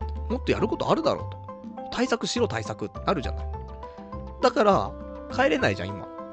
だけど、これがちゃんとね、えー、皆さんのもとにね、えー、届いて、ちゃんとそれを使ってくれるようになれば、俺が定時に帰れると、ね、なりますから、あの、今年はそれを狙って頑張りたいなと、ね、そんな風に思ってますよと。じゃあ、あとね、いただいてます。ラジオネーム、えー、羊ガエル水族館さん。えー、2027年1月、童貞ネット第1021回放送分より、パルナイト、かっこ46歳。というお便りをいただきました。ありがとうございます。まあ、こういうボディーブローを日々いただいてるわけなんですけども、なんというか、難しいところだよね。あのさ、みんな、パル、お前さ、言ってること以前と違ってるよ、とか、考えてるんだと思うけどさ、今も昔も変わってないんだよね、俺。しっかり過去放送を聞いてみればわかると思うんだけど、結婚相談所、まあ入会してますけど、10年前にもね、ちゃんと結婚相談所入会してるし、好みのタイプの女性もね、まあ味覚が、味覚が合う人、スポーツが好きで運動神経が良くて華奢な人、あと貧乏を楽しめる人、俺と一緒に貧乏生活を楽しんでくれる人。10年前もそれ言ってるよ、俺。年齢は20、えー、20代後半から30代前半。32ぐらいまで。まあ女性の場合、妊娠とか色々問題あるからね。その辺は全く軸ぶれてないというか、昔も今も全く変わってないからね、そこは。難しいところだよね。あとさ、他にもギャンブルやオナニーの話ばかりとか言われるけども、それもさ、別に前と変わってないじゃない。はい、今日はパチスロ行きました。何万負けました？オナニーしましたってね、昔から変わってないから、そこは。本当にそれは、20年前の放送、ポッドキャストで確認したらわかるから、ね、変わってないじゃない。今日の晩飯を吉野家で済ませたってのもさ、栄養がどうとか、ボディーブローをいただきたいんですけども、ちょっと過去の放送、あ、ボディーブローをいただいたんですけども、ちょっと過去の放送を一度確認してみてよ。20代後半の俺も割と吉野家で晩飯済ませてるじゃない。だからそういう俺のスタンスというか、その辺の軸、生き方は全くブレてないからさ。パルナイト、フォーエバーっていうね、お便りいただきました。ありがとうございます。もう、これ読んでさ、笑っちゃったんだけどさ、あの、これ、このお便り、素晴らしいよね。っていうのは、いや、お便り自体がすごい面白いじゃない。その、ね、10年後のパルナイト、ね、まあ、変わらずラジオやってれば、こんな感じになってんじゃないの？っていう、面白を入れつつだよ。ただ、ここのお便りが言いたいことはさ、面白だけを言いたいわけじゃなく、あの、パルよと。ね。お前は、その27ぐらいから、ラジオやってる28ぐらいからじゃあ、ポッドキャストやってるよと。で、8年やってきて、で、今の時点で言ってることが、まあ、さっき読んだお便りの感じだよね、結局。いろいろと、リスナーのみんなに言われても、いやいやと。俺もう、ね、ラジオ始めた頃から言ってること変わってないし、軸ぶれてねえし。っていうのを、お前は多分10年後も言ってるぞと。で、これって、あの、8年経って変わってないっていうのは、なんだ、俺はまだ、あの、ギリ、ギリセーフだと思ってるんだけど。でもこれ、普通に今からさらに10年経っても変わってなかったら、いや、相当やべえぞって話じゃない？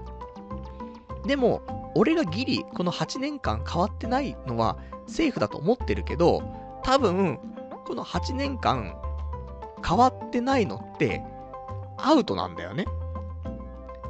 っていうのを気づかせたいっていう、そういう趣旨のお便りっていうね。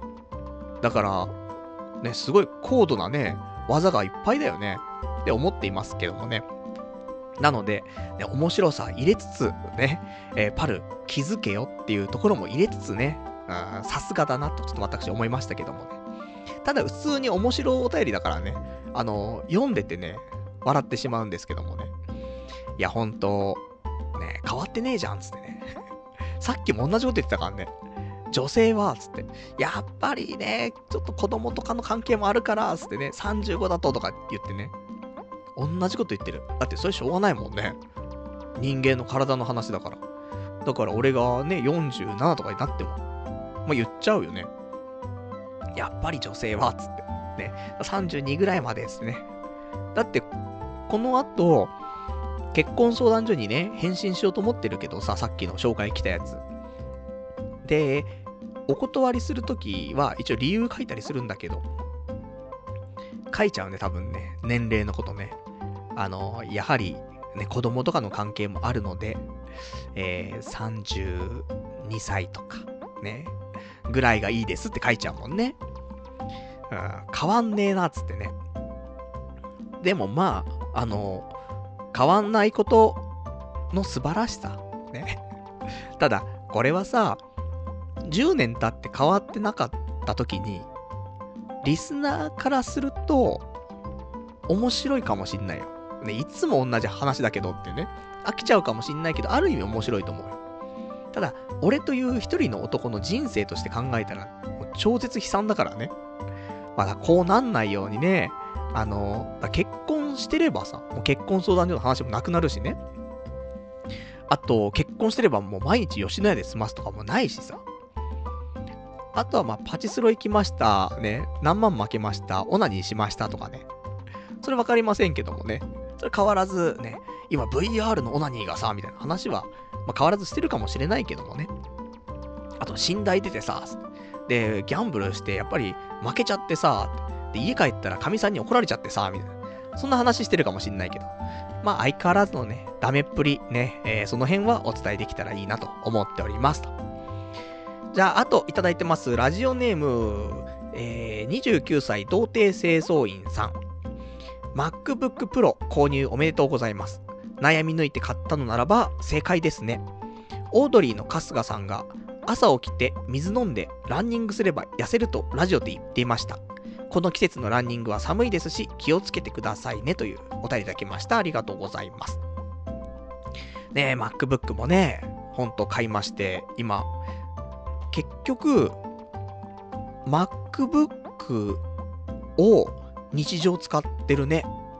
あの、やっぱり設定とかちゃんとしちゃえば、あんまりもう Windows と変わんないように使えてさ、で、画面は綺麗だしさ、とかいろいろあって、えー、日常 MacBook Pro を使ってて、で、ラジオの時だけ Windows 起動するみたいな感じ。まあ、Windows を起動するのは、まあ、えー、ラジオ、この生放送するときと、あとラジオ編集するときとか、ね、そういうのに関しては、えー、で、ラジオのやつをアップするときとかね、まあ、その辺、ラジオ関係が全部 Windows の方でやってて。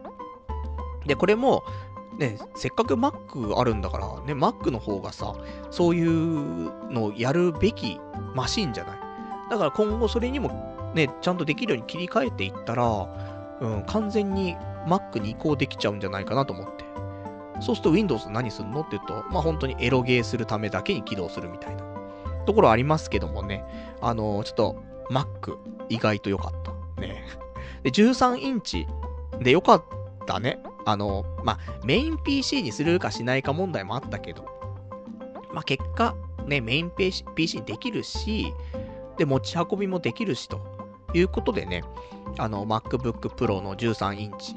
で、あとあれよもうこの話、もうお腹いっぱいだと思うけど、MacBook Pro の新しいモデル、2016年バージョンがさ、すげえ不具合言われててさ、この間ね、ヒカキンもさ、あの、YouTube で言ってたけど、あ、言ってたっていうかもう、買ってたけど、2016年の MacBook Pro 買ったけど、結局、2015年の MacBook Pro 買い直してたからね。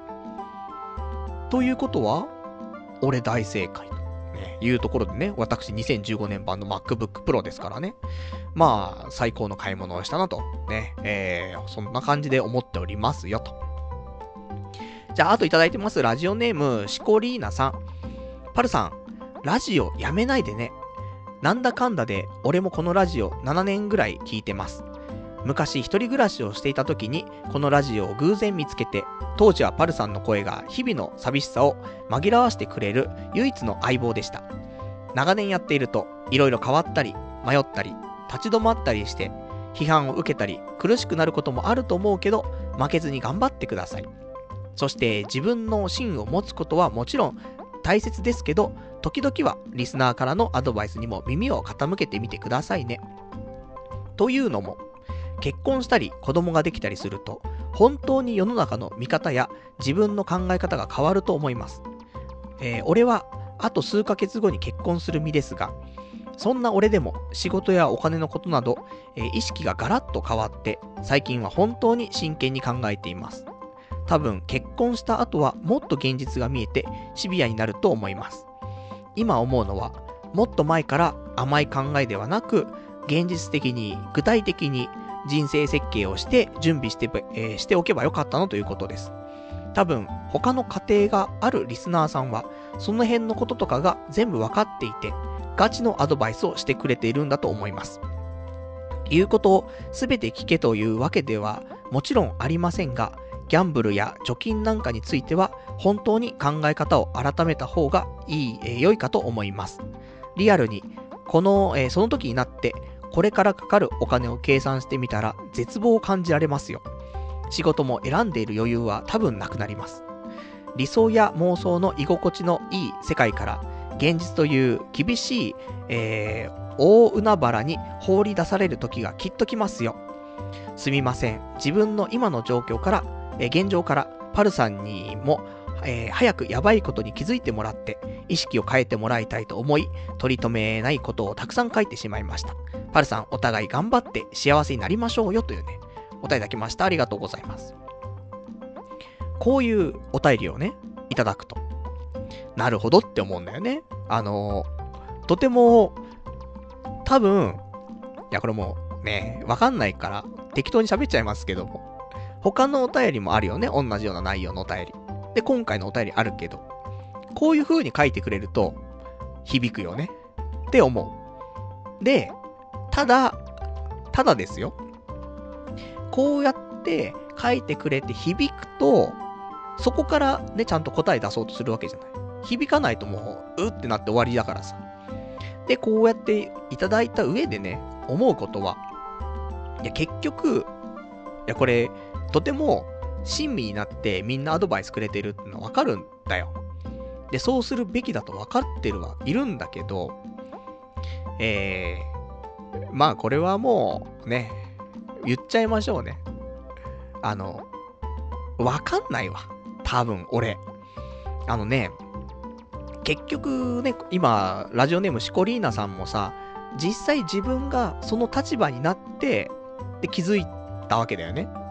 で、これは多分人間って大体俺はそうだと思うのよ。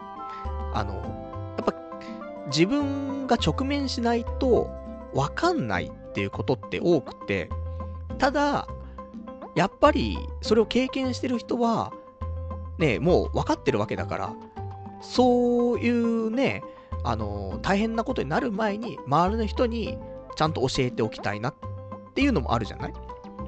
で、それこそ、やっぱり、例えばじゃあ、ね、こうやってずっと何年もラジオね、聞いてくれててさ、そしたら、パルナイと、ね、こいつやっぱり幸せになってほしいよ。いう思いが強ければ強いほど、いや、パル今もうそうじゃなくて、こうしないとダメだからって話になるじゃん。もう絶対こうだからって。それが、なんか気持ちが強すぎるのかなって思ったりはするよね。だからやっぱり本当に、すげえ長く聞いてくれてる人が、結構その、今回だと俺には結構ボディが来るのが多かったりとかするんだよね。だから、そのなんか気持ちのところとか、ね、絶対こうだっての分かってるんだよね。やった人は。ただやってない人分かんないんだよ。実際直面しないと。で、特に俺は、その傾向が強いと思ってるんだよね。で、あと思うのは、結局ね、あのーなんだろう。ほんと夢物語なんだよね。そもそも、彼女何年いないのっていう話じゃない。そんな人間が結婚のリアルな話とかって全くわかんないだよね。だから、あの、なんだろう。そういうこと言われて、まあそうなんかもしれないけど、っていう感じになっちゃうんだよね。そもそもそこのスタートライン立ててないし、じゃあその未来に対していろいろ考えたとして、でも、ね、そもそもじゃあ結婚できんのって言うとさ、できないじゃん。多分。わかんないけど。したいと思ってるけどさ、できないじゃん。で、できないのに、じゃあ結婚した後の話をすげえ考えるかっていうと、それってもうなんか、結局、準備準備準備して、結果、ね、準備したものを何も使わないで死んでいくっていう可能性もあってさ。で、それってあと、リアル感がないから、やっぱり実行するのが難しいんだよね。なので、これが彼女ができたりとかしたら、みんなの多分、その、アドバイスも、すんなりと受け入れられるとか、今よりも1割、2割受けられ、受け入れられたりすると思うんだけど、本当にもう女っ気がないんだよ。この人生。で、彼女なんてもうできないんだよね。で、結婚なんて、さらに夢物語なんだよね。そんな中で、このアドバイスは、なんか、無理なんだよね。うん、実際直面しないとダメなやつだと思ってる。だから、あの、本当にありがたいし、多分そうなんだよねって思う。こういう風にみんな書いてくれてて、大体みんな既婚者でしょ。絶対こうなんだってあるんだと思うんだけど。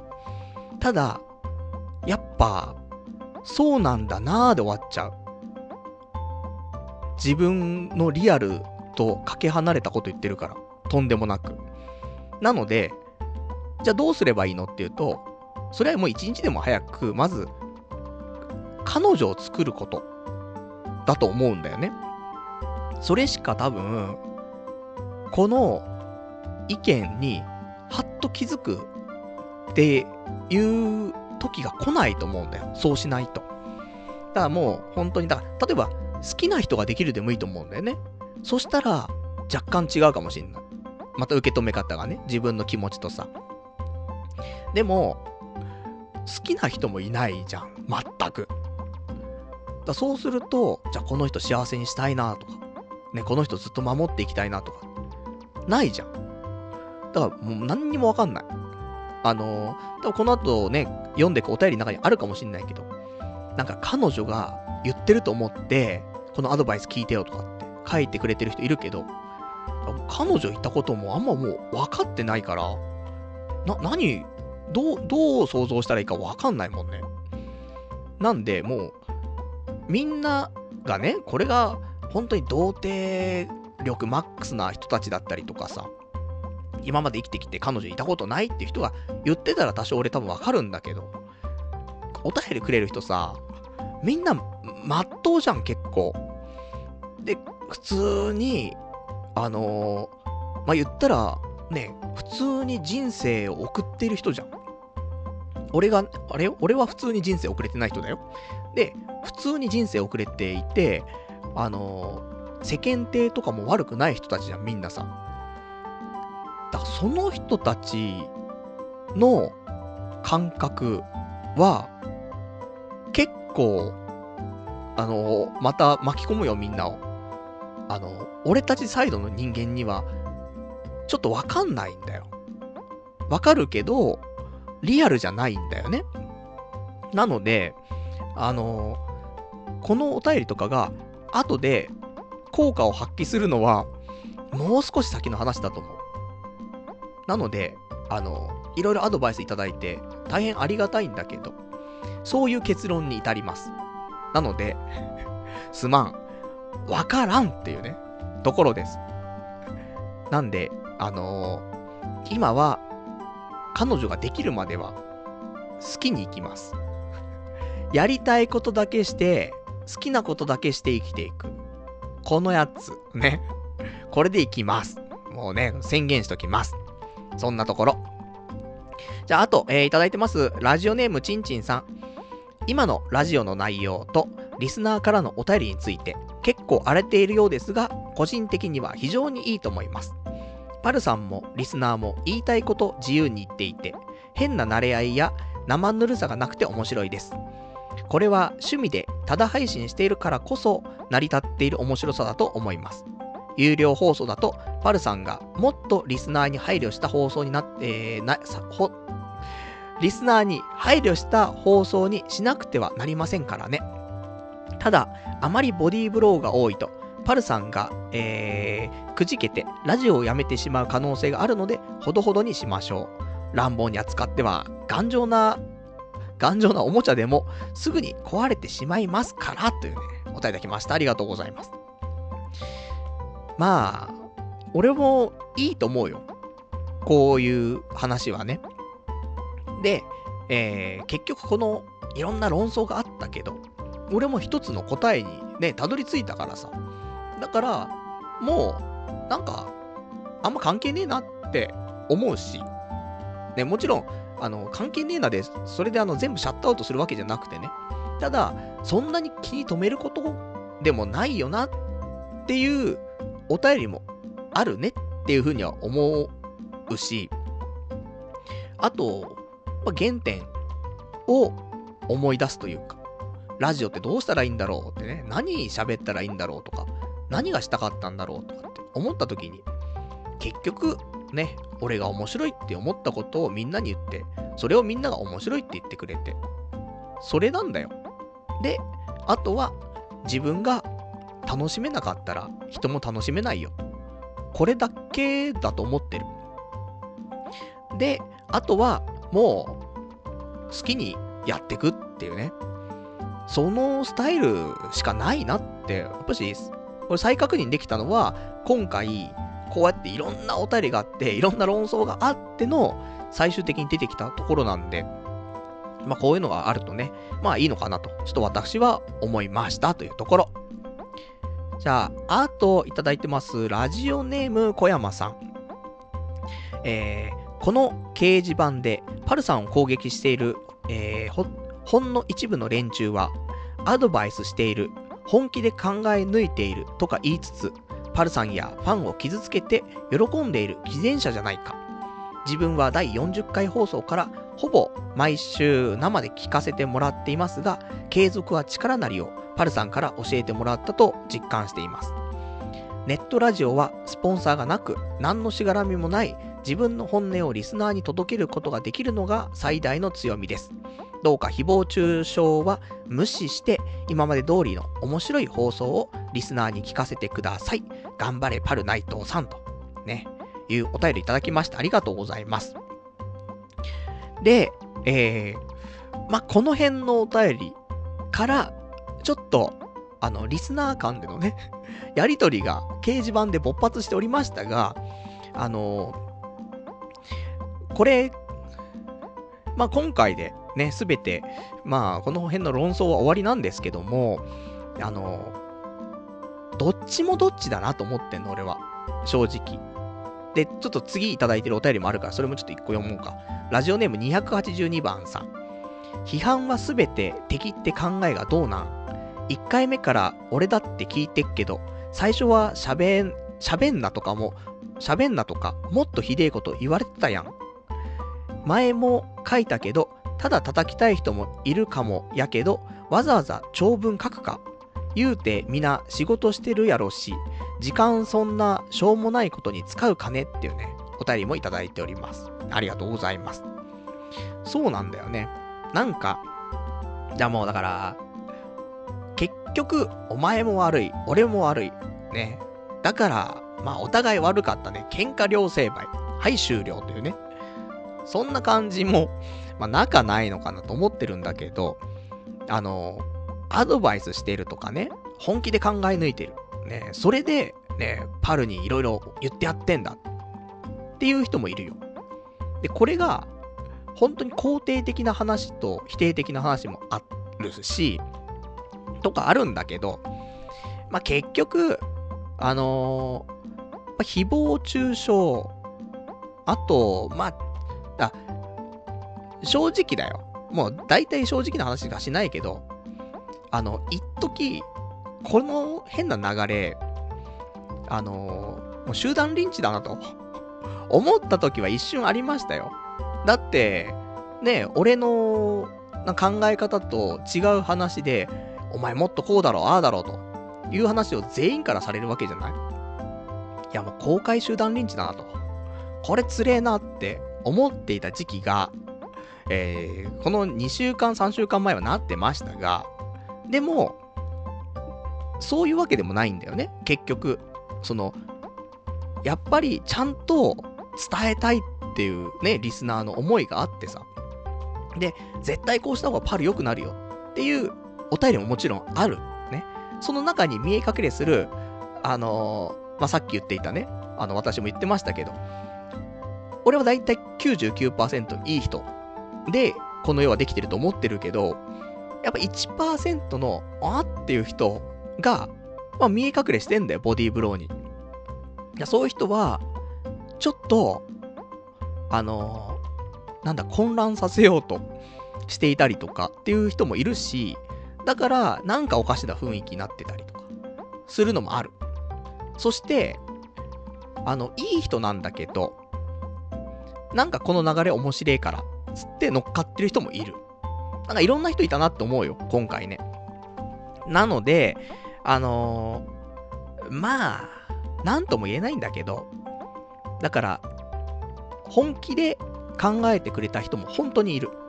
だけど、本当に考えているぞと言っているけど、実はそうじゃなかった人もいる。ね。だから全部が、なんか、悪いわけでもなく、ね。かといって全部がありがたいってわけでもないね。ただ、まあ、長文書いてくれて、ね。いろいろ送ってくれているっていう、その労力に対してはもちろんありがたいから。それは本当にありがとうございます。なんだけどね。でも長文書いてるからっつって、それがイコールいい話かっていうと、それはもう本当に混乱させようとか、誹謗中傷してやろうとか、ね、ちょっと面白いから乗ってやろうっていうね、例えば、これを、いじめとかっていう話にするとまためんどくせえ話になってくるんだけど、いじりといじめの違いってあるじゃない？で、いじりをしてったら、エスカレートして気づいたらいじめになってましたと。で、それってさ、中心人物がいたりすると思うんだよ。ね、いじりのさ、いじるやつがさ。でもそれに便乗して周りのやつも、ちょっとそういう雰囲気になってたと。近いよ。多分。あの、わかんないけどね。なので、あの、そういう風に、当事者を、当事者が感じちゃったらもうそれで終わりだからね。だから、うまいいじり方っていうのはあるんだよ。そうすると、こっちもうまくいじられるのにさ、そこがわからんやつがいるんだよね。それは、寒いんだよ、本当に。うん、一番寒いやつ。で、これが、うまくいじったらみんなが面白くて終わるのに、一歩踏み込んじゃったら、ハイパー寒いやつだからね。で、そんなやつが、いる。ね。なので、あのー、もう好き勝手やっていきますと。ね。楽しくやっていくよ、俺はと。で、そんなところでね、行きますから。なんで、あのー、今回、意外とそのリスナーのね、ちょっと固定のラジオネームある人が、そうなんかちょっと論争に巻き込まれちゃったりとかして、なんか書きづらくなっちゃったなとかって、もしかしたらあるかもしんないけど、もうあんま気にしなくていいと思うよ。好きに行こうよ、みんなで。ね。楽しく行こうと。そんな風に思ってるから、あのー、いいじゃない。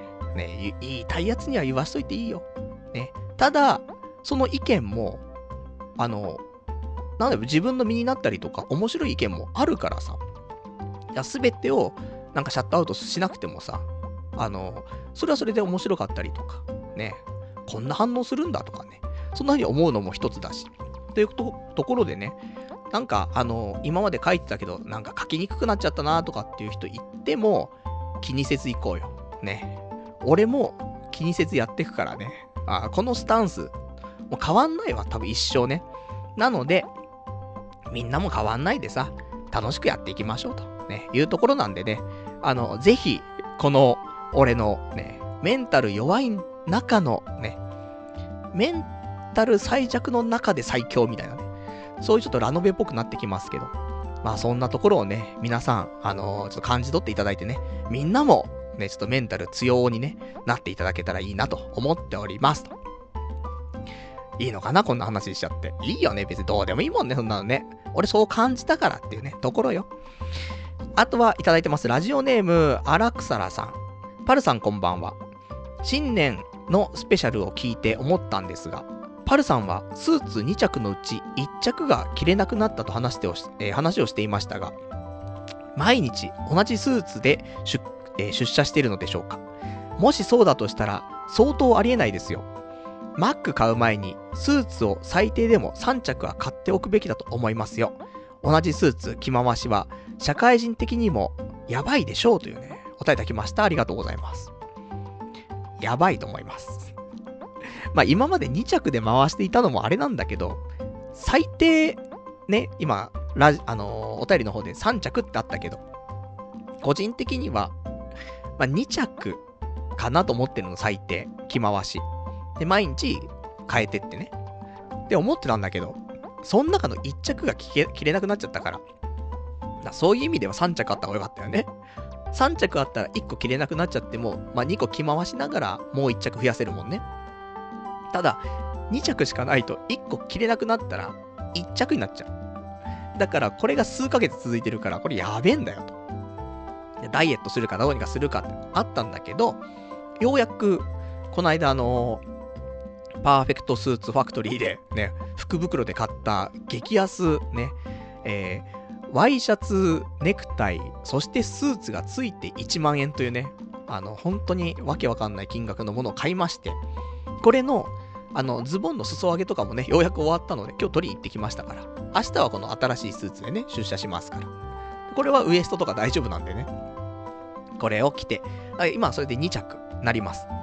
で、2着着回していって、で、ちょっとダイエットしますから。で、できたら、2月の中旬とかに、えー、オーダースーツを作って。で、安いオーダースーツだからね。これ作って、で3着にして着回しましょう。ね、完璧だというところでね。ほんとすいません。ね、おじさんが、ね、くたびれた T、あの、スーツを毎日同じの着てるっていうね。辛い。ね。もういたたまれない感じになっちゃいますけどもね。まあ仕方なしというところでございましょう。じゃあ、あといただいてましたお便り。あまあこれ、一応アピっとこうか。えっとね、本なんだけど、前にリスナーの方にご紹介いただいた本、先週ね、2冊ありました。2冊とも、もう手元にあります。ただ、風呂で読んでるとね、やっぱり眠くて最近。なんで、全然進んでないんだけど、あのー、一応今読むようにしていて。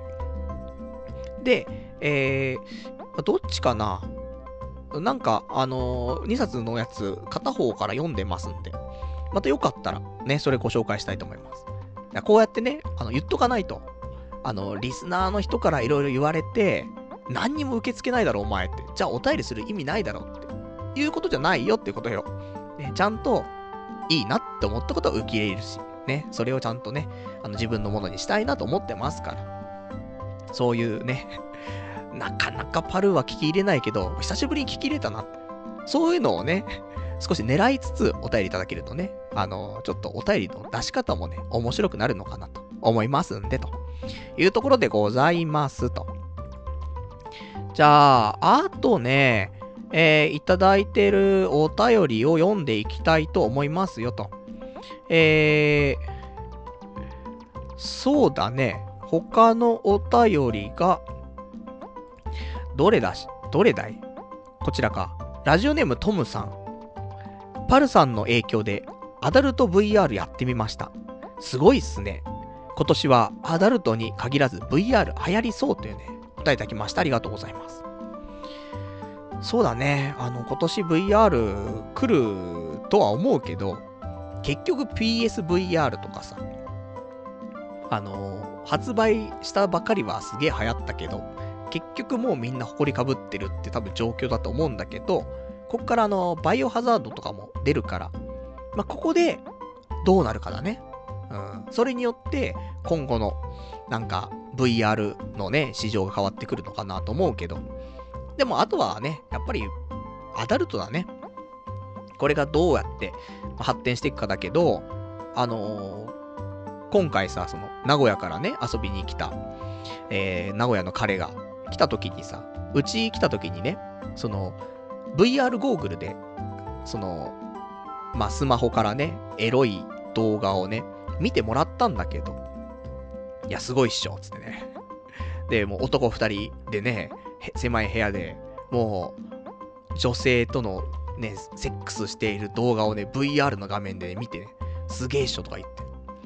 ただ、彼は、あのー、体育会系じゃないので、こういうなんか、オープンな性っていうのがね、あんまりなかったらしくてね。いや、俺ちょっと体育会系じゃないんで、こういうのなんかオープンにされてもみたいな、ね、感じになってたけど、でもこのエロの VR のね、良さを知ってほしかったから、ね、無理やり見せてましたけどもね。いや、こんな感じなんだ、ってね。ちょっと、ね、VR にね、えー、ちょっと未来を感じてくれたんじゃないかなと。そんな風にね、ちょっと今回思いましたってところ。で、えーと、あとは、えー、他にもいただいていましたけどもね、うん。そうだね。まあ、こんな感じでいいでしょうか、今日はね。で、えー、結局さ、お便りを、あの、整理するために、ね、パソコン買いましたけどもね、あの、まだ外で MacBook 開いてないんだよね。なんか時間なくてなかなか。で、週末ね、結構こうやって飲み行っちゃったりとかして、で、日曜日は日曜日で、ね、マッサージとか整体行ってとかね、なんかいろんなもろもろやったりとかして、ラジオの準備もね、しないといけないってなって、なんか外でお便りを整理することがなくて。だから結果的に、ね、13インチの MacBook Pro でよかった。ね、そんな風にちょっと思う今日この頃でもございますよ、という感じですね。じゃあそんなんでね、今日も長々とやってしまいましたけどもね、もうこんなもんでしょ。ね。もう、好きにやります。ね。ただ、えっ、ー、と、やっぱ2時間っていう、あの、時間はね、ある程度意識はするけど、うん、でもなんか喋りたくなっちゃったら喋るよ。それは、もう、ポッドキャスト。ね。個人でやってるポッドキャストっていうことでね。だから、まあ、その日のね、感じでね、変えていきますが、メインはやっぱり2時間でぶっつり切れる。ね。そういう風に思っててくださいと。ね。伸びちゃったらボーナスタイムが今日はあるんだねというところでございますよと。いうことで、で、来週は1月の22日の日曜日、えー、またね、えー、まあ1月からお時間変わりまして22時から、ね、2時間程度やっていきますんで。まあね、本来ね、22時からね、2時間だったらね、えー、24時には終わってるはずなんですけどもね、今何時って言うとね、今1時。25時ですね。おかしいね。おかしいんですね、これね。始まった時間が若干ね、あの遅刻気味とはいえね、もう2時間45分やってるじゃねえかという、なんかいつもよりもね、やっぱり開始時間が遅かったから、今まではね、11時、23時からだったから、2時間経ったら1時になってて、そっからさらにやると、おお、こんな時間ってなって、まあ、1時半には終わっていたみたいなところだったけど、22時から始まっちゃってるからね、いや、まだまだいけんだろうってね、結局、今まで以上に長くなるっていうね、そんなわけわかんない現象起きてますけども、えー、まあ来週もね、やっていきますから、22日の22時からね、えー、ぜひまた聞いていただけたらと思ってますと。じゃあそんな感じでね、えー、まあ今日は、まあ、話したいこともね、大体お話できたかなと思いますのでね、あの、まあまあ、今日の話を聞いて、ね、思うところがあれば、ぜひね、あの、お便りいただけたらと思いますけども、えー、もう、ね、全部楽しくやっていくのでね、どんなお便り来ても、まあ、関係ないね。まあ、とはいえ、あの、このラジオ、おもし、ね、なんか、なんだろうね。昔のさ、吉野家とかさ、フジテレビみたいにさ、いやもう、見たくない人は見なければいいじゃんとか、食べたくない人は食べなきゃいいじゃんっていうスタンスじゃないのよ。できる限り多くの人に聞いてほしいと思ってる。けど、ただ、じゃあ、そのために自分を曲げてまでやるのっていうと、それ自分を曲げてまでそれやったら別に俺がやる必要ないじゃないになるから、俺は俺が面白いって思うことをやって、それをもう一人でも多くの人が面白いと思ってくれたらいいなっていうスタンスだから。だからそれは変えないし。で、結婚があろうが、何があろうが、変わんない。あの、変わんないとか、それが目前にね、なるまでは変えない。で、変え方もわかんないしね。っていうこと。ね、このスタンスでいく。なので、週末は、なんか面白いことねえかなっつって。ね。行動するし、あと、もう平日は疲れちゃってるから、仕事で。外食するし。ね。で、お金も、ね、俺お、あんまお金使えないんだよ、つって。って言って、MacBook Pro も買うし、ね。変わんねえ、もうこんなのはね。で、10年経っても変わんねえこと言ってて、ほんとクズだなで、いい、と思う。ね。もうそれで、もう好きなことだけして生きていく。ね、これでいこうよ、もうね。そしたらもう最強に楽しいじゃない。いや、ほんとよ。人生、楽しいよ。最高だし、素晴らしいよね。っていうところで、どうですか？このラジオで、勇気をもらったっていうね、リスナーの方いらっしゃいましたらね、うん、そんなお便りくれると嬉しいなと、ね、思いますんで。なんか一周回って、ね、なんか気持ちが固まったなって思うんでね、あの、本当に今回のこの論争、俺は、結果良かったと思ってますんでね。いや、いろいろアドバイスしたのに、結局何にも響かなかったなってね、いう人たち多いと思いますけどもね。いや、逆に俺が一つね、あの、より太いね、なんか軸ができたなと思いますからね。うん。ナイスお便りたち。ね。そう思ってます。そんな感じです。ね。じゃあ、ね、今日もね、語るところ語りましたからね、この辺でということで、今日もね、長いお時間ご視聴いただきましてありがとうございました。それではまた来週お会いいたしましょう。さようなら。